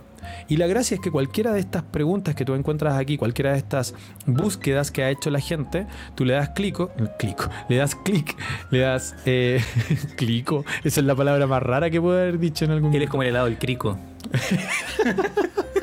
tú, tú te comes un crico y, y la wea aparece. Y, y puede, y puede acceder a esto. Entonces busco acá, por ejemplo, y digo, ya, diseño gráfico, ¿quién? Voy a buscar. ¿Quién? ¿Quién o qué es? No, ¿quién creó el diseño gráfico? Le doy clic, le doy clico y me lleva a la búsqueda de Google en donde me muestra los resultados que le dio a la persona que buscó esto. Entonces empiezo a encontrar de alguna manera palabras claves asociadas y búsquedas asociadas a lo que estoy buscando. Entonces, lo lindo de este sitio web es que finalmente me permite acceder al cómo otras personas buscan este tema. ¿Ya? Y es tremendamente útil porque, insisto, te destapa la mente. Es como hacer un brainstorming solo, ¿cachai? En donde tienes el complemento de que ese solo eres tú buscando, pero el resultado es lo que ha buscado mucha, mucha, mucha gente en internet. Así que nada, eh, era lo que les quería compartir ahí. Answerthepublic.com, un buscador, ¿no es cierto?, de etiquetas de palabras clave, ideal para trabajar en marketing, ideal para cuando queremos ser ahí un poquito más creativos, nos permite ab- abrir y ampliar un poquito el espectro, ¿no es cierto?, de en donde estábamos ahí. De repente uno, uno se siente muy creativo y finalmente está ahí encerrado en una burbuja chiquitita buscando y este tipo de cosas te permiten abrir un poco la cabeza.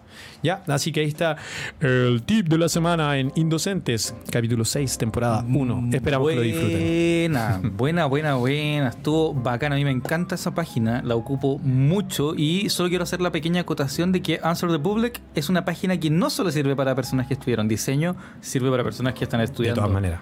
Publicidad, marketing, relaciones públicas, eh, cualquier carrera que tenga que ver. Muy Periodismo, buena. periodismo. Muy buena Que Tiene que acotación, ver sí. justamente con cualquier persona. En verdad le sirve a todo el mundo. Bueno, ande- bueno, andemos Sí, con wea. voy a avisar Pero- a mi mamá de inmediato.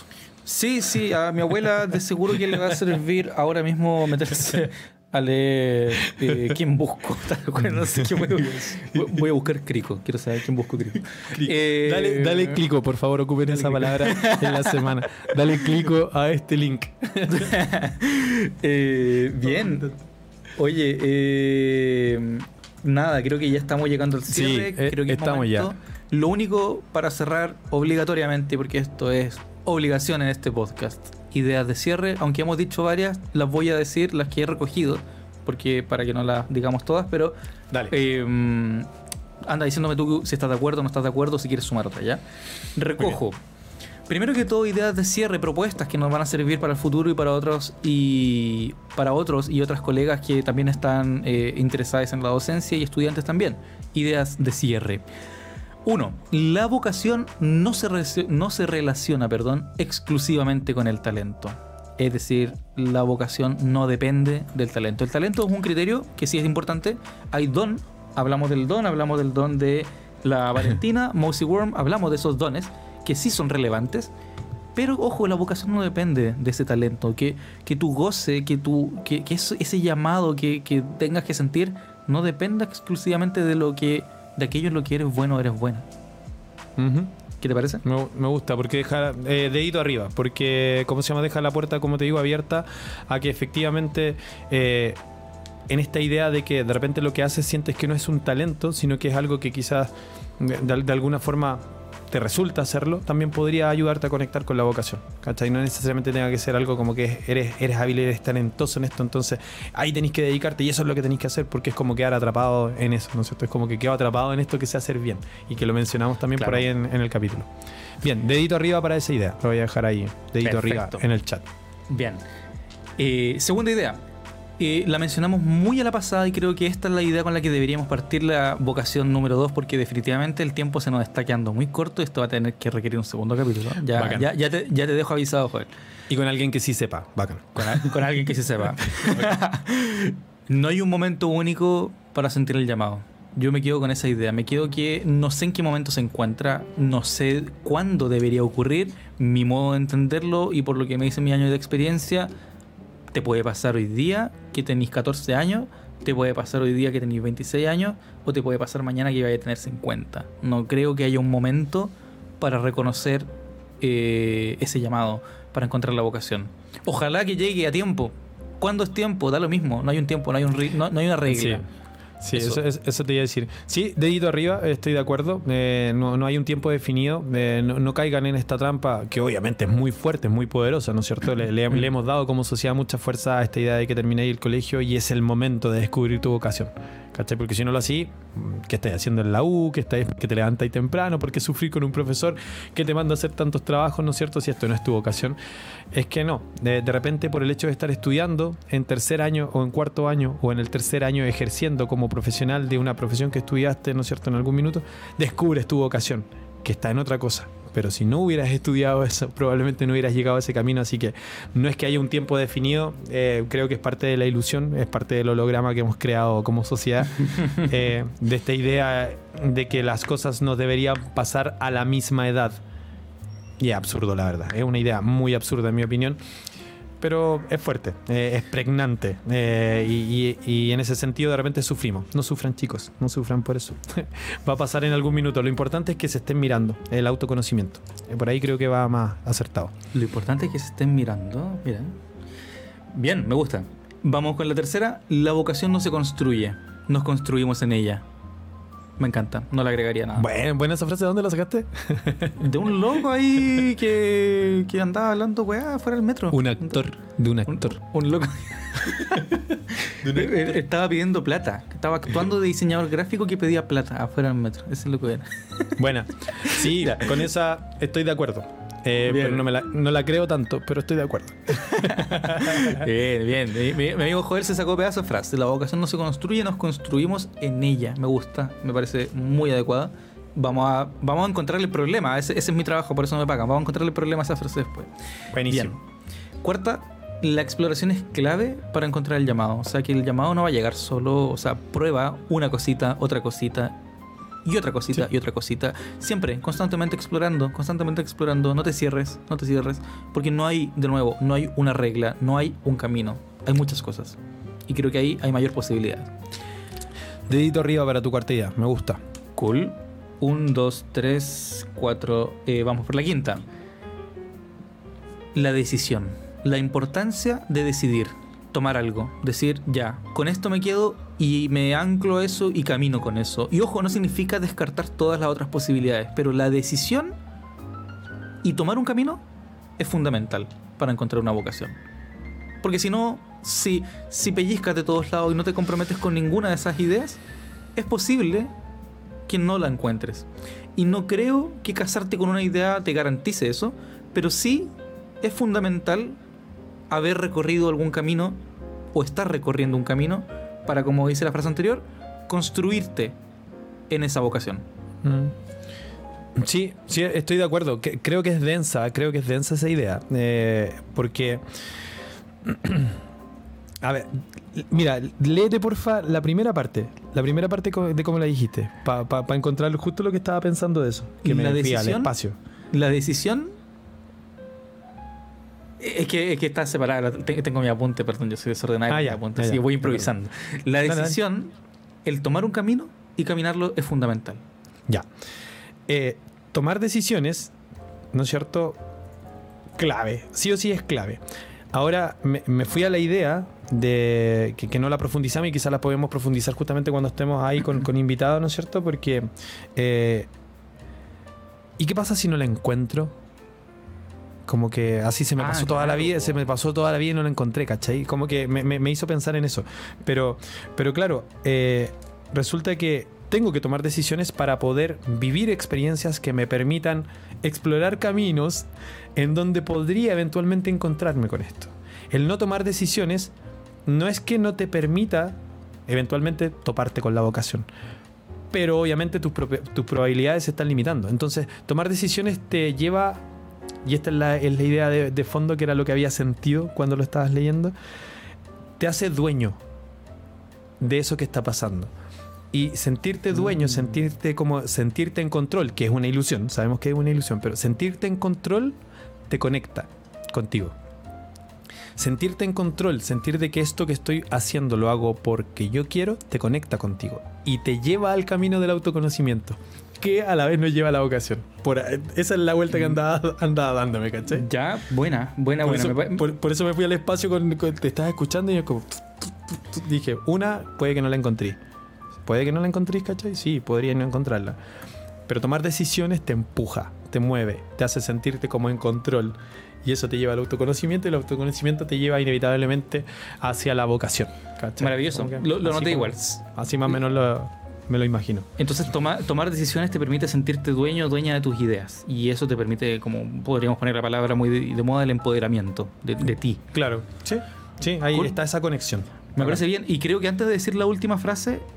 No, no, la voy a decir al final, la voy a decir al final. Ya, la última frase. La proyección no es el único camino para cerrar esta vocación. O sea, sentarte a imaginar escenarios Claro. posibles no es tampoco una garantía de nada. O sea, imaginar escenarios posibles es imaginar escenarios posibles. Exacto. No es construirlos. Imaginar es imaginar. Creo que no, Sí. no hay otra forma de decirlo. Eh, Sí, me, me- me encanta. Eh, insisto, eh, es como cuando soñamos. Eh, se supone que cuando soñamos el cerebro está procesando, está tratando de, de- de asentar conocimiento, ¿no es cierto? De, guardar, de clasificar, catalogar. Pucha, perdón, mis vecinos que salen con unos perros gigantes ahí a ladrar en el pasillo. No Lamento problema. eso.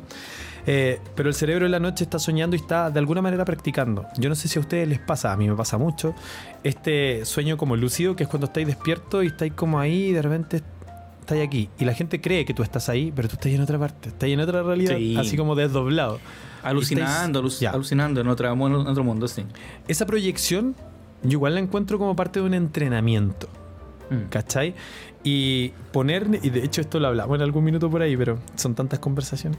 Pero es como que me gusta la idea de la proyección porque te pone en distintos escenarios y te ayuda como a anticipar cómo podrías llegar a reaccionar. Aunque cuando pase reacciones de otra forma. Pero en eso también hay un proceso de autoconocimiento que considero que es muy útil eh, para este tema. ¿Cachai? Así que me gusta, me gusta el tema de la proyección, pero no es la clave, así, no, no es el tema.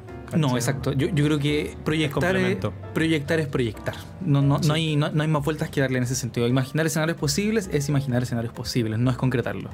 Sí. Y la última idea que, con la que quería cerrar, que me, me va a encantar cerrar el capítulo con esto. Ninguna de las anteriores es garantía, la estoy escribiendo mientras la digo, de encontrar tu vocación. y con eso, con eso Dedito firmamos este capítulo. Es decir, no hay una garantía y ojo, creo que también quiero ser categórico con esto. No hay una obligatoriedad de encontrar una vocación. Si no la encuentras, ¿qué pasa? Me gusta cerrarlo también con ese, ese gancho para el próximo episodio cuando volvamos a retomar esto. ¿Qué pasa Sí. si no la encuentras? Tranquile, no pasa nada. No pasa nada. No hay ninguna regla, no hay ninguna norma universal que comande tu vida y que te diga tienes que encontrar una vocación. Puedes vivir perfectamente buscándola, siempre.